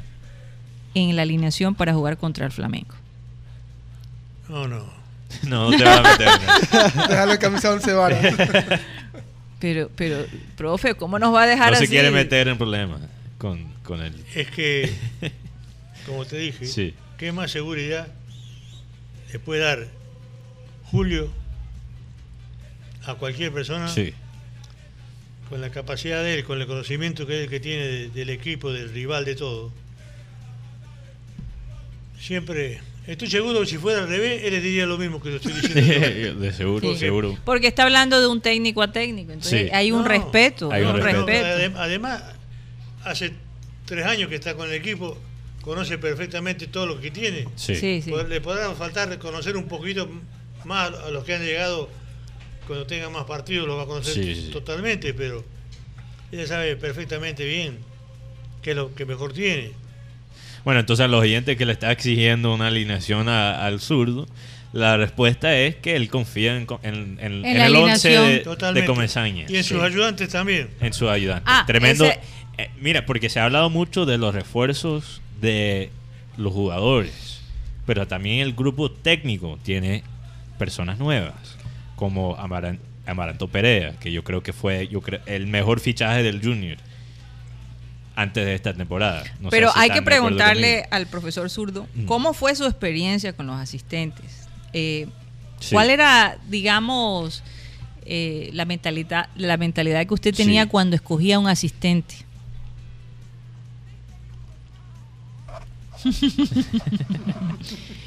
Bueno, los oyentes no pueden No, ver la- la- las caras que hace el profe cuando Sí. le hacemos las preguntas. Creo que él está pensando muy bien. ¿Se acuerdan que, que una vez, Sí. equivocadamente, un técnico, no me acuerdo si era el papi, quién era, que hizo un cambio de más? Una vez acá, en, en Barranquilla. en Junior. Este, sí, creo que fue con Cap- Capelletti. Entró por Ortega, que Ortega no estaba planillado. Ajá. Algo así. Y después hizo un, como, como se dieron cuenta que no estaba planillado, hizo un cuarto cambio. Y Junior perdió los puntos con Nacional en- aquí en Barranquilla. Bueno, yo siempre lo primero que le digo a mis ayudantes, fíjense que no vaya a hacer un cambio de más porque sería lo, lo peor que me pueda pasar. Sí. O sea, profe, que usted Pero, pero, pero no me respondió. ¿Cuál era, aparte de pedirles Sí. o con el, Bueno, por con ejemplo, los cambios, que, que- que digamos qué características debería tener? yo por ejemplo miro los 11 rivales todo al mismo tiempo y a mi ayudante, bueno, vos fíjate la línea 4 de ellos cómo Sí. trabaja, vos los volantes, vos los delanteros y me vas comunicando. ¿Qué ves y qué no ves? Yo de paso también voy viendo eso, pero por ahí se me escapa algo. Y si hay algo que, que quiero remarcar más, eh, digo, y fíjate tal detalle si tal jugador no está teniendo problemas, por ejemplo, ¿no? Una vez hice debutar a Kevin Sandoval, Mm. jovencito era, jugaba en el Barranquilla de volante por izquierda. de grandes condiciones.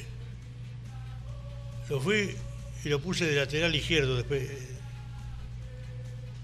Y también respondió. Y después lo puse de central una vez y respondió. Yo dije, para mí, este es un crack. Jugábamos contra Independiente Medellín. La primera vez que estaba Cano en, en Independiente. Ah, en la primera vuelta en, en Medellín. sí. Jugábamos acá.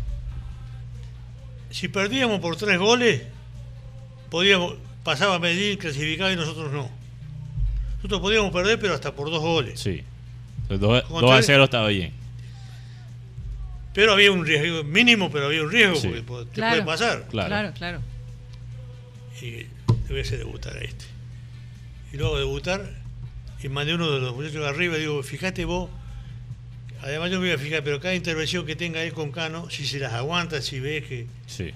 es vulnerable o no. Sí. Si está para, si está para todo el partido, lo cambio. Así un detalle como eso, ¿no? Y no, afortunadamente, este, recuerdo que después festejando en la casa de Don Bois, tío, ¿quién era ese? Me dice que pusiste. Yo tenía miedo que le dieran la pelota a él, porque... este, pero afortunadamente ganamos el partido y ¿Pero les metieron los dos goles o no les No, metieron no, gol? no, no. ganamos el partido. Ganaron el 3 a 2, partido. profe, 3 a 2. Sí, ahí. Goles de Celis, Ortega y, si no estoy mal, Luis Carlos Ruiz. No me acuerdo, pero Racero no hizo ninguno. En ese partido, Sí. profe Racero ya había, Ya- ya, ya había salido hace rato.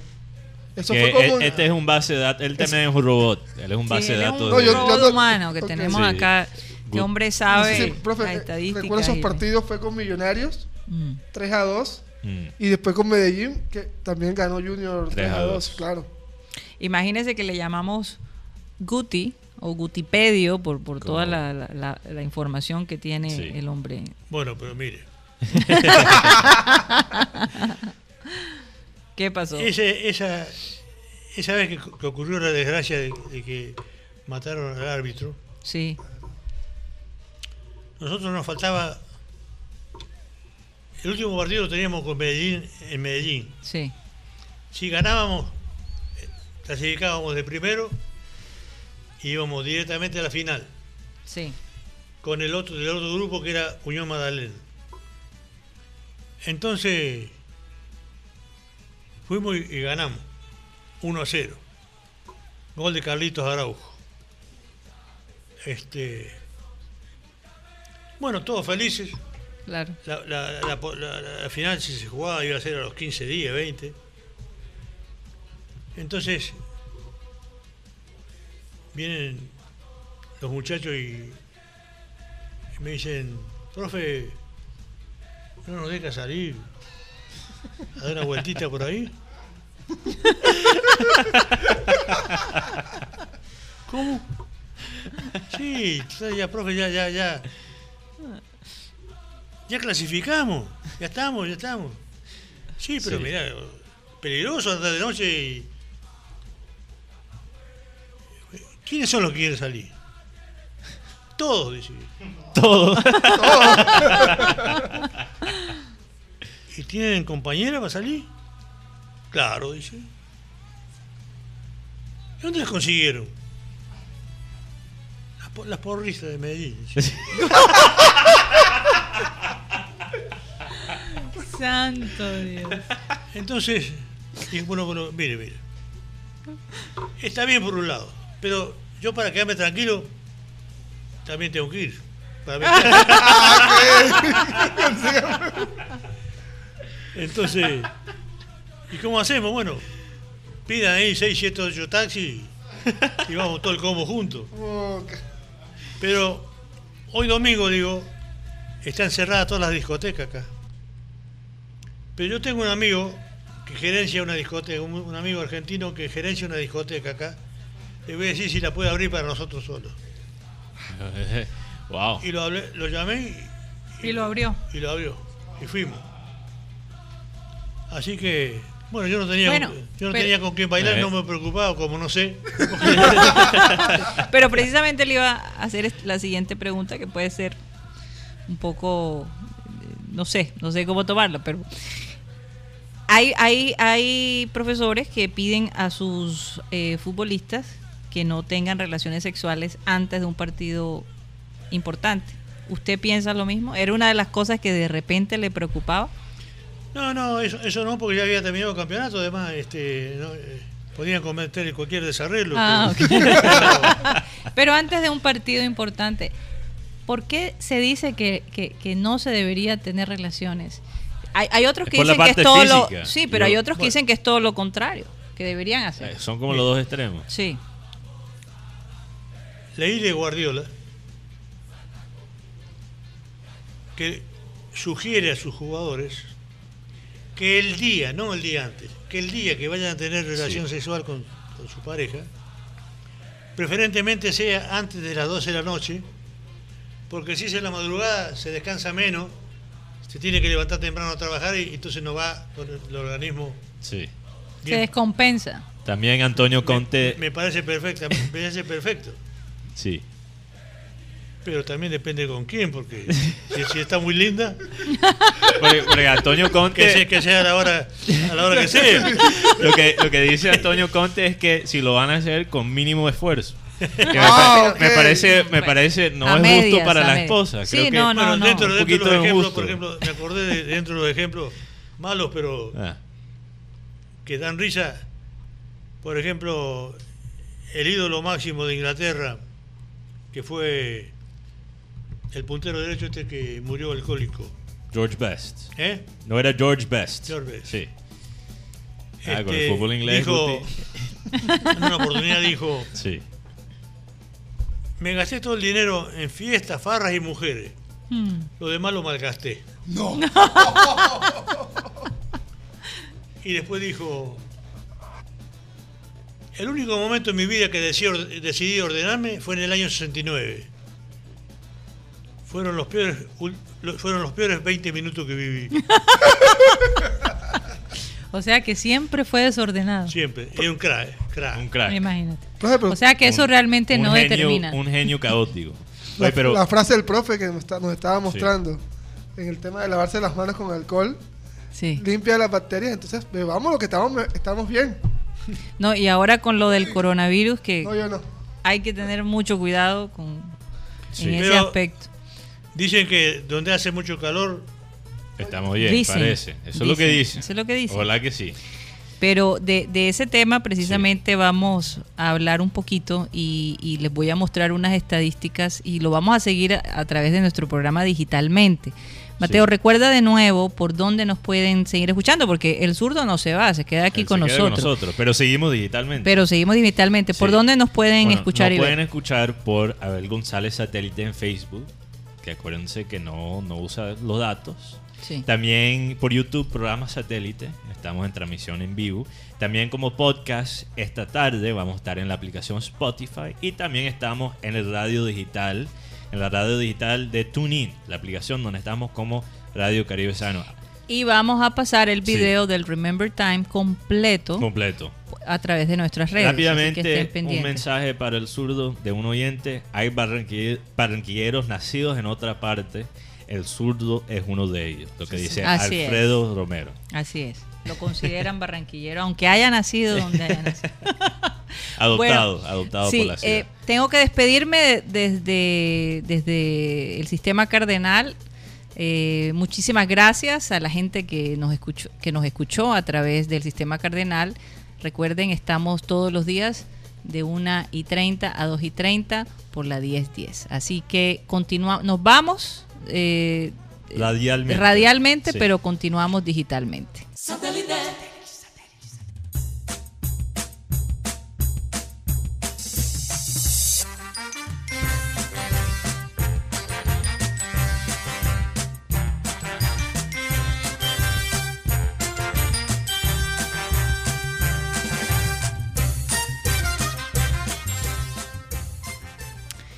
Continuamos digitalmente con el programa satélite, hacemos ese corte Eh, nos, no- nos despedimos de la radio eh, tradicional, pero seguimos eh, con nuestro sistema digital. Oye, varios oyentes Sí. positivos. Muy positivo. Muy ¿no? positivo. Aquí Jesús Puerta González dice, hoy Junior gana 2 a 0. ¿Qué Eso me parece eso? positivísimo. Positivo. ¿Qué piensa, Guti? Yo digo un empate. Sí, sí, yo digo un empate. Como, o sea, siendo positivo, Sí. 2 a 1. Dos a favor de. Junior. Yo, yo digo un 2 a 2. Sí, yo, yo tengo ese en mi mente. Yo tengo Dos un a 2 dos. a 2. Estoy Se- pensando. pero se- se- sería un partido con, va- varios, con varios goles, de verdad. Ojalá que sí. Se espera. Ante todo, yo quiero que la gente no, no vaya tanto porque primero es campeón. Vayan a apoyar a Junior. Sí. Porque como dice, dice Mateo, después de, lo- después de los 90 minutos criti- critiquemos, pero mientras tanto apoyemos. Sí, total. Porque una de las total. cosas de los argentinos que a mí me encanta es eso, que apoyan a su equipo, sea el, A morir. a sea el equipo que está a punto de, de pelear descenso, estadio lleno. Como decía Chunga, esto es, un- esto es una religión allá, eso es más nada sino ir a, ir a la cancha. Profe, una pregunta que siempre me, me he querido, me he hecho es el tema de Edwin Cardona, profe. Edwin venía en, un de- en una, en una debacle Un y usted lo toma y Edwin Cardona toma un nuevo aire y, y es lo que es ahora, profe. Bueno, la causa de la baja que tuvo Boca Junior hace un tiempo atrás fue precisamente por desprenderse de Edwin. Y se desprendió de Edwin porque políticamente que existe en el fútbol a veces por algún entrenador es la política de los nombres. Porque hay ídolos que no son tanto. Entonces Edwin tuvo que salir porque no iba a tener tanta repercusión la salida de Edwin Cardona. Al lado de sale un Fernando Gago, hoy sale Tevez. Entonces se desprendieron de él. Pero ese error le costó caro porque tuvieron una campaña malísima. Y recién ahora, con la llegada de Miguel Ángel Russo, campeón con Millonarios y gran entrenador, recién ahora pareciera que vuelve a encaminarse Boca de acuerdo al, prestigio que tiene. Pero a mí, a mí me, me afectó mucho porque siempre lo seguí y conozco la calidad de persona que es y la calidad de jugador, ¿no? Sí. Este, cuando lo traje, la primera conversación que tuve con él, hablando, dice, ¿le puedo decir algo de confianza al profesor? Sí, lo que quiera. ¿Yo voy a jugar? Sí, sí. ¿Por qué me preguntás? Porque usted tiene a Mike Ortega acá y me trajo a mí. Y sí, van a jugar los dos, Sí. más otros nueve. y así fue, Sí. jugaban los dos. Y un jugador notable, Sí. en las condiciones.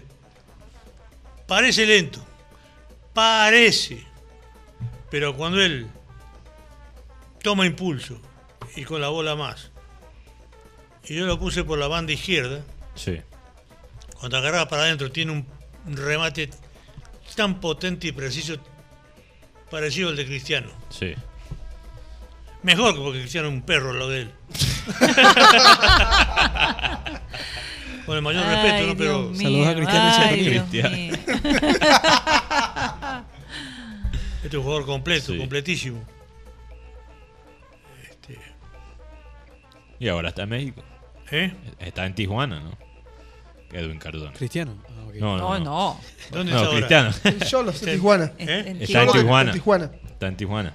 Lo que pasa es que este, Ed- Edwin iba a estar en Ch- China, pero no pasó unos exámenes médicos y hubo algunas cositas ahí Oye, no, menos mal que no, no pasó los claras. exámenes Y está en médicos. Cholos de Tijuana ahora mismo y está haciendo. Yo creo que debe estar contento de estar en México en este momento con todo lo que está pasando en China. Sí. Ah, claro. Muy difícil. Pero, pero el profe dijo algo que me- tuvo una pareja Sí. de jugadores selección Colombia, Michael Ortega. Edwin Cardona. Yo recuerdo eso. Tijuana, eh, el límite con Estados Unidos. Sí, exacto. Ahí En mismo. San Diego, ahí al lado. Así es. Prácticamente es café California. en San Diego y de- exacto. Así mismo. Así es. que, Yo Es- co- es- conozco es- gente que vive en San Diego que hace exactamente eso.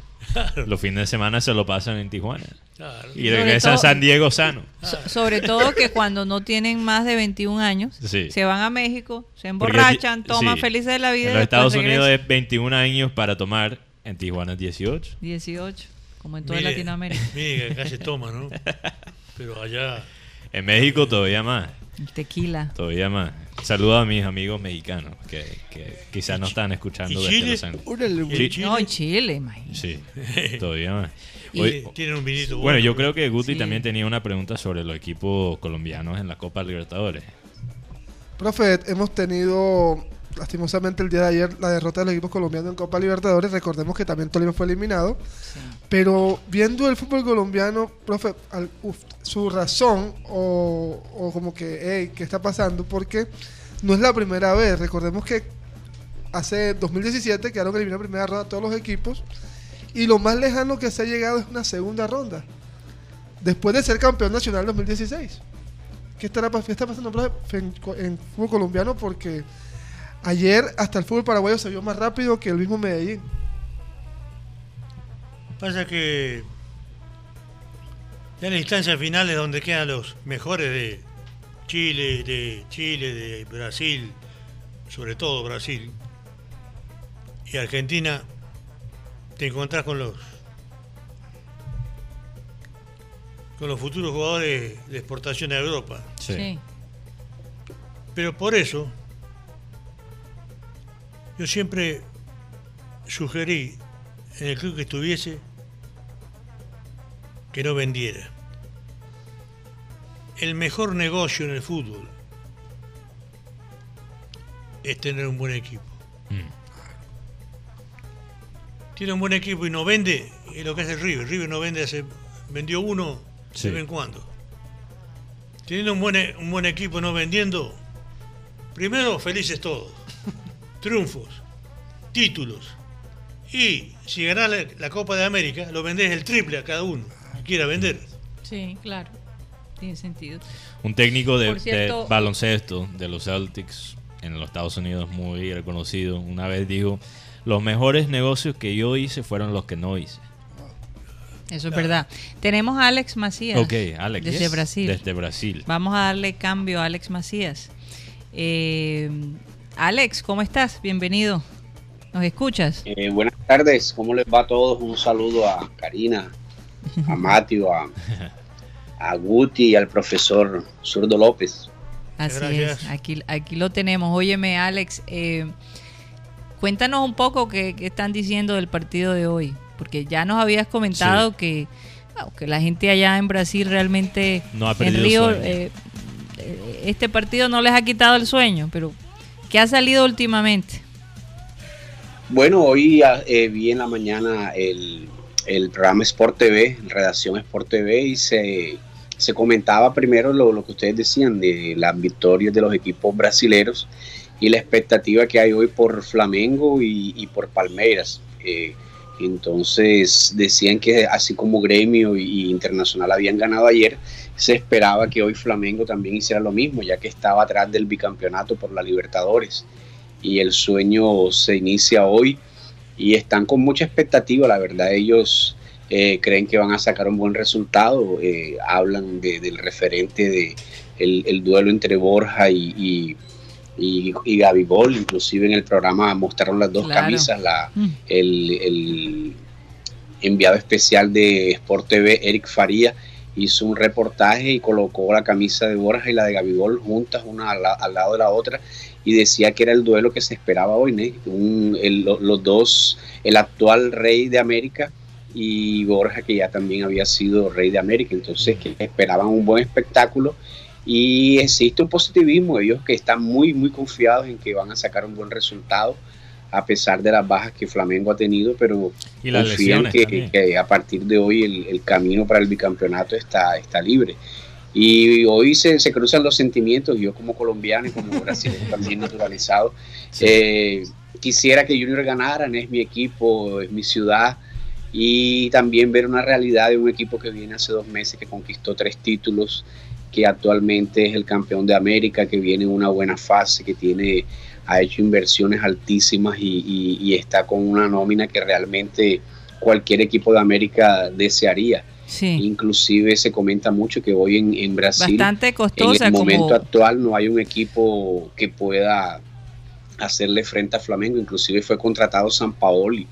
Ahora ustedes saben, para el Atlético Minero y la primera exigencia que hizo era que él quería refuerzos para poder eh, combatir con, con, Flamengo. Entonces ustedes, ustedes ven el número, el, la expectativa que ha generado ya inclusive en los técnicos de los otros equipos, en, en, todo Brasil, en toda América Latina, pero esperemos que hoy sea un buen espectáculo, que podamos ver un, un partido abierto de muchos goles, de, de, de, buen fútbol y, y, que los sentimientos estarán encontrados y solo mañana sabremos si estaremos felices o, estaremos tristes. A las 10 de la noche ya sabremos ya.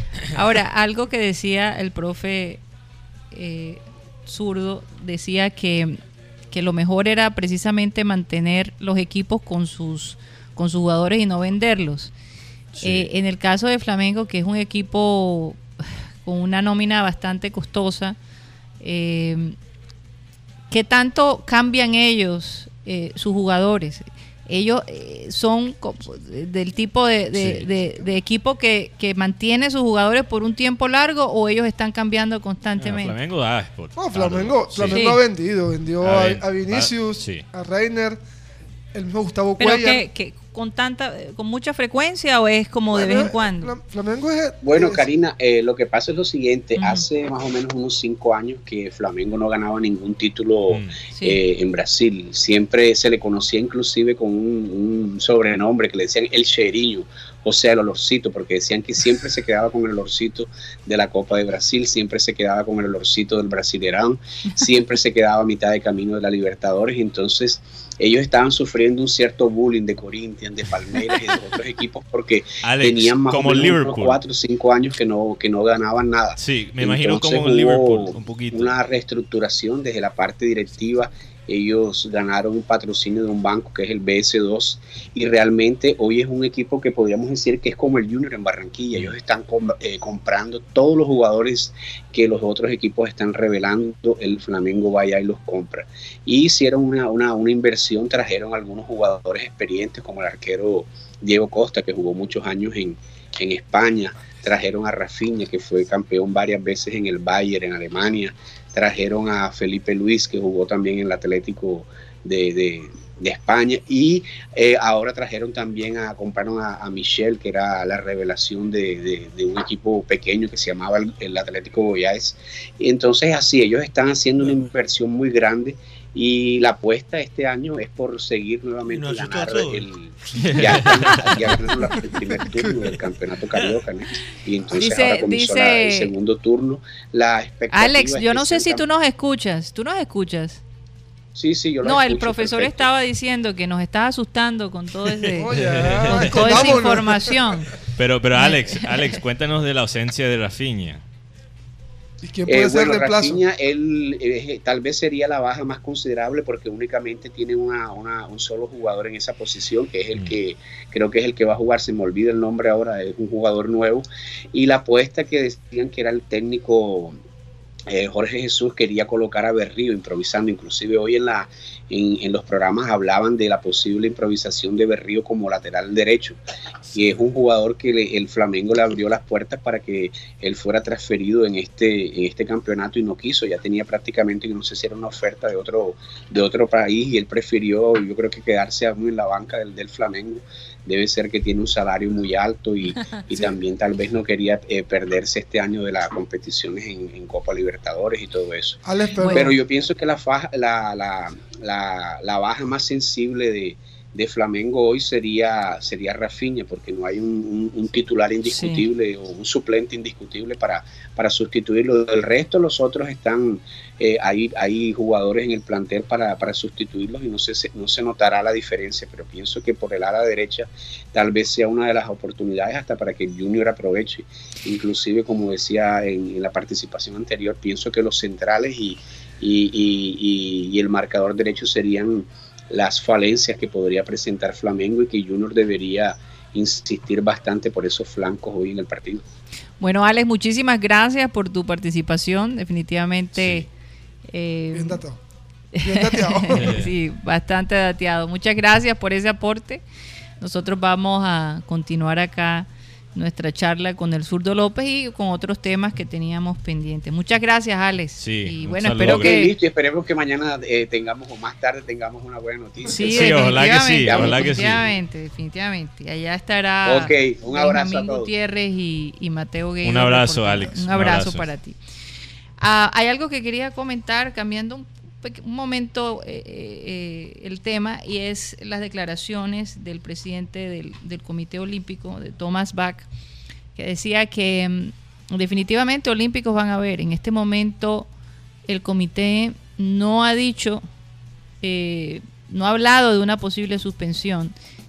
De, de igual están haciendo sus, Sí. teniendo sus charlas, obviamente, con el gobierno de Japón, porque el gobierno de Japón está preocupado eh, lo que significa pues tener el evento en, estos momentos donde eh, este virus obviamente está eh, en gran parte de, Europa y obviamente Asia, pero él dice que los atletas deberían seguirse preparando con todo el, rig- el rigor, como siempre lo hacen, no desanimarse. Piensan que de aquí a julio, eh, que ya el clima está mucho más cálido, eh, que, que siga todo como se venía Sí. planificando. Entonces, bueno, vamos a ver qué pasa. Japón definitivamente está haciendo una labor enorme por tratar de controlar y de prevenir eh, que otras que personas se contagien Sí. y, que, y, que el, y que el número aumente. Hay algo interesante que decía la Organización Mundial de la Salud, precisamente previniendo a, a los países suramericanos, que en este momento nos podemos considerar muy privilegiados porque los casos son muy mínimos, ¿no? Y, y es importante prepararnos para que cuan- si llega a- si nos llega el momento nos encuentre ya listos. Sí. Eh, es de mucha costumbre eh, de los latinos de no prepararse para, para los momentos difíciles. Entonces está... Entonces dice, ustedes tienen la oportunidad de prepararse. Están viendo todo Sí. el caos que se está viviendo. eh, en- es decir, no- cuando nos llegue, a lo mejor nos llegará y, y ya la vacuna estará. Es una entre gran 40 y 50 años, pues. sí llega todo acalorado. Pero no nos, que el no próximo nos año. podemos dormir en eso. Sí. Sería una tontería realmente, así lo Y queremos- manifiesto. tenemos que anali- analizar las situaciones, por ejemplo, en Italia y aprender de los errores de, de otros países. de otros países. Estamos- tenemos cerca a Chile, Sí. que acaba de confirmarse uno, y, y tenemos también Ecuador, que también se ha confirmado. No, y en Brasil también O sea, eh, hay un par de casos, pero se ha, se ha aislado. El, el asunto aquí es de verdad que eh, la- las instituciones de salud se tienen que, como dicen en Barranquilla, poner las pilas Sí. y no dejarse. No, sí, y, sí, sí. y bueno, hay que también analizar el papel de los medios en esto, en crear un poquito de, de histeria, Sí. ¿verdad? Y ansiedad en la gente. Cuando, o sea, sí es grave. Tenemos que estar preparados. La verdad está a la mitad.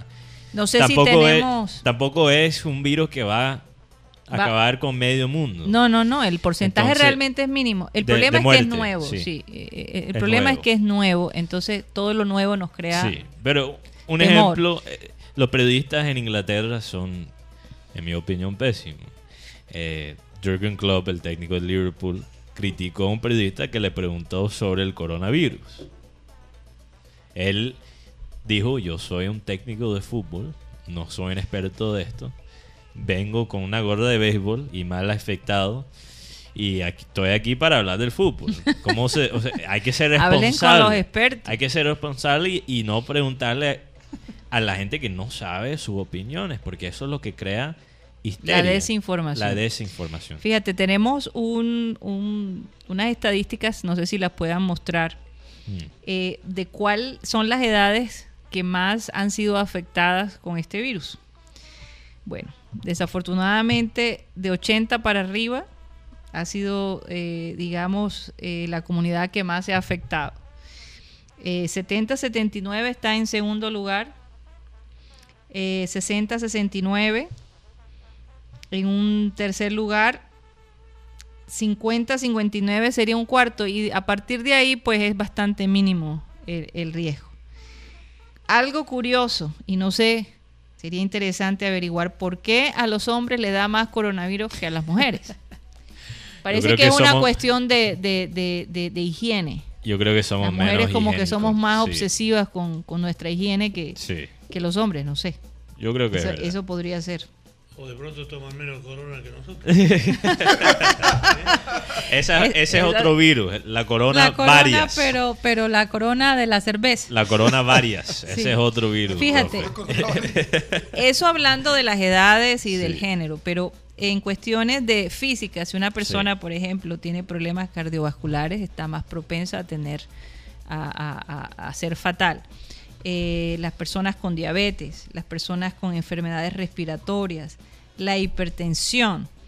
Y obviamente si es una persona eh, saludable, pues el porcentaje es bastante bajo.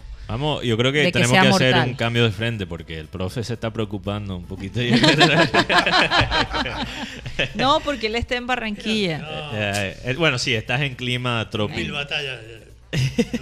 Vencidas. Pero, por favor. Diosito sabe lo que hace. Bueno, Sí, yo tengo una pregunta para el profe, Sí. porque en Brasil, hablando de los medios brasileros, se estaba hablando de la plata que el Junior va a pagar para los incentivos para los jugadores. En tu experiencia, ¿cómo ha funcionado esos incentivos monetarios? Porque ya Borja tiene uno. Un, el Christian Daes, claro, va a pagar Cristian Da es el dueño de una empresa de Tecnoglass. de, eh, ¿Verdad? muy grande. muy grande y va a donar a la fundación de Borja por cada gol que él mete. Entonces, Aparte de eso, Sí, ¿no? aparte, sí. Entonces parece que hay todavía para este partido contra Flamengo todavía más incentivos monetarios. Entonces, ¿cómo en tu experiencia, no sé si tú lo usaste como técnico, pero cómo te funcionó? Es positivo. Es positivo. Pero ¿quién no? Un incentivo de eso. Y si, y si los ceros son más grandes, pues... O si hay más ceros... ¿Funciona más la porrista de Medellín o la plata? Una vez este, recibí un, un incentivo para, siendo técnico, había un incentivo para el plantel si ganábamos un, un partido al rival de turno. Y, y lo ganamos. Entonces, yo le dije, a mí no me cuenten. Si me contaban a mí, la que contaba para mí, la ponen en el pozo y la reparten entre ustedes. No me cuenten porque no, no- no es que me haga el santo, sino que son Sí. ustedes los que han ganado esto. Así que- y así hicieron. Diego me regaló un, un role de oro. Tremendo incentivo. Diego Maradona te regaló un Rolex. Wow. ¿Todavía lo tienes? ¿Sabe quién lo tiene? El esposo de mi hija. Oye, qué suegro tan chévere. ¿ah? Oye, sí. Yo- es que yo se lo regalé a ella.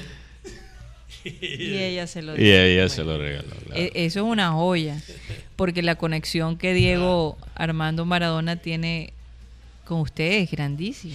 Sí, sí. Es grandísima, un respeto. y eh, Nos hablaba en la entrevista anterior que tuvimos hace unos meses atrás, que Diego le decía, me voy dos días de, de rumba, como decimos, pero cuando regrese te hago dos goles. Ah, Y así era. Así era. Porque Ese él, compromiso. él estaba dedicado a la rumba, pero también el fútbol. Sí, Tenía sí, dos- sí. Pero eh, eh, qué, qué lástima que, que James, que parece que, que se está desordenando por rato, Mm. eh, Bueno, estos sí. desórdenes de él sí que le han afectado en su carrera. De acuerdo a lo que es físicamente James, si él no tiene un, un cuidado personal Sí. y un trabajo específico alto y perfecto, le va a costar rendir al alto nivel que se Sí. le exige. ¿Por qué? Bayern o Real. Real o Bayern. Ahí tiene que estar 100 puntos. Ahí no podés ni una. Además que él físicamente es un jugador pesado, lento. Sí, De acuerdo, comparándolo con, con los otros de esa competencia, ¿no? Sí. sí. Y Diego era un monstruo, Diego una potencia. Sí, Para fuerte. su tamaño era fuerte. Oh, tipo pelea, sí. Sí, Este, entonces, las características físicas hay que adecuarse a ellas. Cuando vine a Nacional como jugador, estaba de vacaciones en Argentina, me he ido a mi pueblo, a mi ciudad, Villa María, Córdoba, y allá lo más práctico para nosotros es comer asado con vinito, asado con vinito. Claro. Y así me subí como 6, 7 kilos. Y justo me contrata Nacional. Entonces, estaba mal, ¿no? Estaba gordito. Y voy a... Me llevan a almorzar ese día que llegué, un sábado, a la casa del entonces presidente Botero, de Sí, Nacional, don- Hernán Botero. Almorzamos ahí y me dice, ¿y cómo se encuentra para mañana? No, digo, mirá, yo, no puedo jugar. Mire cómo estoy, tengo 5 kilos de más. hace un mes que no entreno y estoy... Venga, dice. Me llevó, me su- subió al auto, suba. al au- me llevaba por la ciudad. Lea allá. Había unos carteles. Mañana Atlético Nacional versus Atlético Buca- Bucaramanga con, le- con el debut de Miguel Ángel el Zurdo López. Para mí fue, fue una cosa impactante, ¿no? porque yo ni me imaginaba que podía tener una trascendencia como para que me pusieran en un cartel. Y ¿Y cómo jugó? lo- le dije, tranquilo, ya está, mañana juego. ¿Y cómo le fue? Esa es la parte que no nos, no nos contó. Muy, muy bien. Tal es así que hará una cosa de 4 o 5 años en un aeropuerto de- en Medellín, que había ido y me estaba a venir por acá. Había un grupito de 3, 4 señores ahí y me llamaron. Es zurdo, ¿no? Sí, como está. Y estuvimos el día de tu debut. ¿Sabes qué decíamos? No, no dicen que cuando viene un jugador tiene que adaptarse, tiene que entrenar. conocer. Nosotros decíamos, mira este man, parece que siempre hubiera jugado en Nacional. Así dijo. Bueno, yo cuento las favores, las que tengo a favor, porque las que tengo en contra Obviamente, obviamente. Una pregunta, profe, ¿extraña jugar fútbol? Sí. Sí, sí. Estaba, cuando me estaba hablando de, eh, estaba imaginando eh, de pronto lo Y- y- tanto y que extraña quisiera. la presión también, la Sí. presión que, se, que se siente cuando dirigís. Sí. Eso es. Eso es algo muy especial.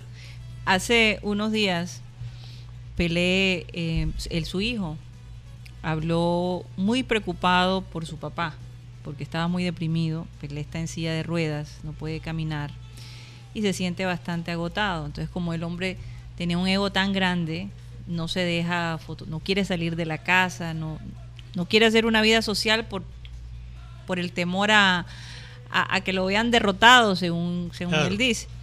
Lo entiendo, lo entiendo. Sí.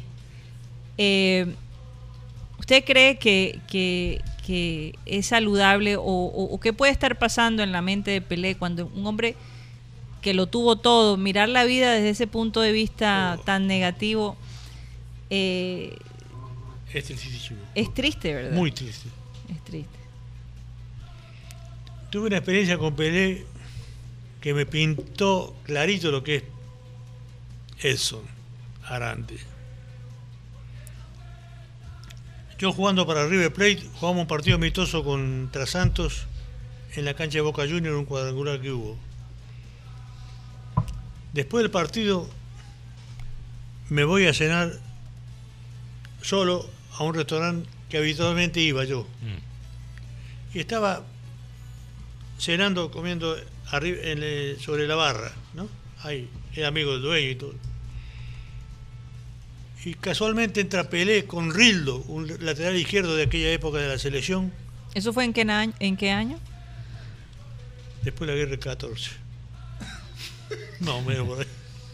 No, ya te digo, ya te digo, ya te digo. Yo fui en el 69-70 por ahí. Sí. Antes del mundial. Entonces llega Pelé y Rildo con dos señoritas.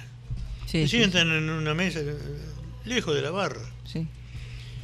Entonces, el, el dueño que me conocía, que los atiende, le dijo que estaba yo, que había jugado contra ellos hace un rato. ¿Vos podés creer que ese Pelé se levantó y me invitó a sentarme en la mesa con él? Pero eso no es nada. Me senté, me preguntaba a mí él cosas del equipo, de River, como si yo fuera Pelé y él, o él, y él el zurdo López.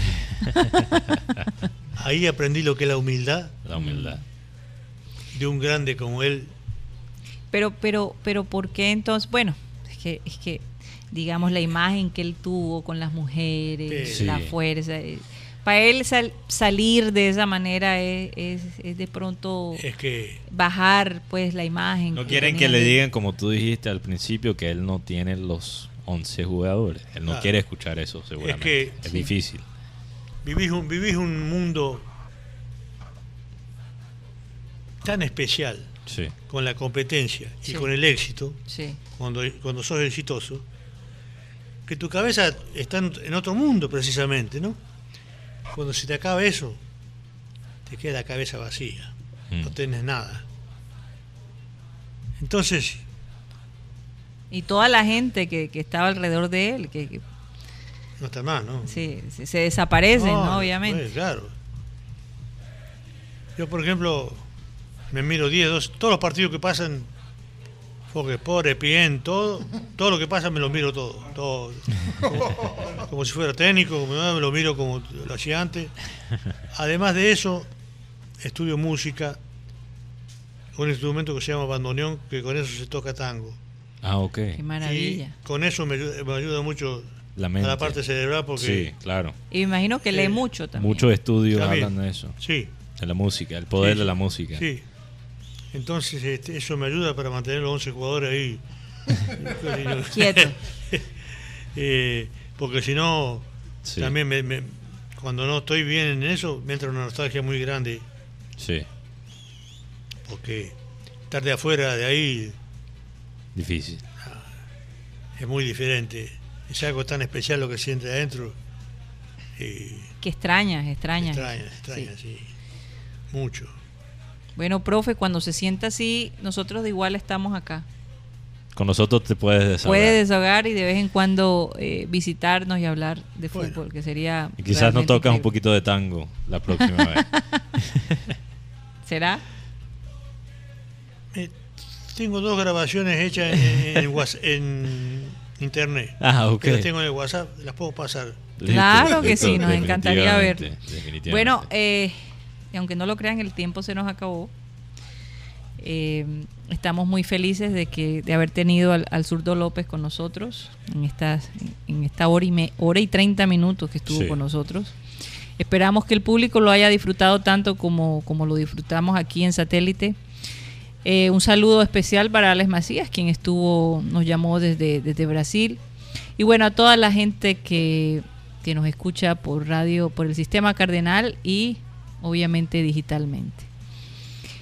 Eh, se nos fue el día, le deseamos la mejor de las suertes al equipo junior. Ojalá que se animen y Sí. que apoyen a este equipo que, que la está dando toda, que se está enfrentando a un gigante. Eh, pero la historia habla que a veces los que se ven muy pequeños también pueden derrumbar gigantes. Así que vamos a ver qué pasa esta noche. Vamos a dejar que Abel González Chávez, como siempre lo hace, despida este programa. Así que Abel, por favor, despide el programa de hoy. Otra noticia, ¿ver? Es una noticia desde lo más alto del mundo, desde el cielo. Primera de Juan 4:18. En el amor no hay temor, sino que el perfecto amor echa fuera el temor, porque el temor lleva en sí castigo, de donde el que teme no ha sido perfeccionado en amor. Vaina, muy interesante. el amor te va a perseguir como única unidad saludable. Entre otras cosas, que el amor ayuda a equilibrar nuestras expectativas. Si hay amor, tú vas a tener un equilibrio entre tu cuerpo y tu espíritu. Cuando se pierde toda noción de la espiritualidad, el cuerpo se convierte en algo de cartón, en una unidad material desechable, o sea que se puede morir. El espíritu no muere. Y ese es el que te conserva, primero, la dosis de entusiasmo que hay que tener para poder sobrevivir en todos los tiempos. Porque tal uno a esta edad y aburrido. Mierda, barro. Barrísimo.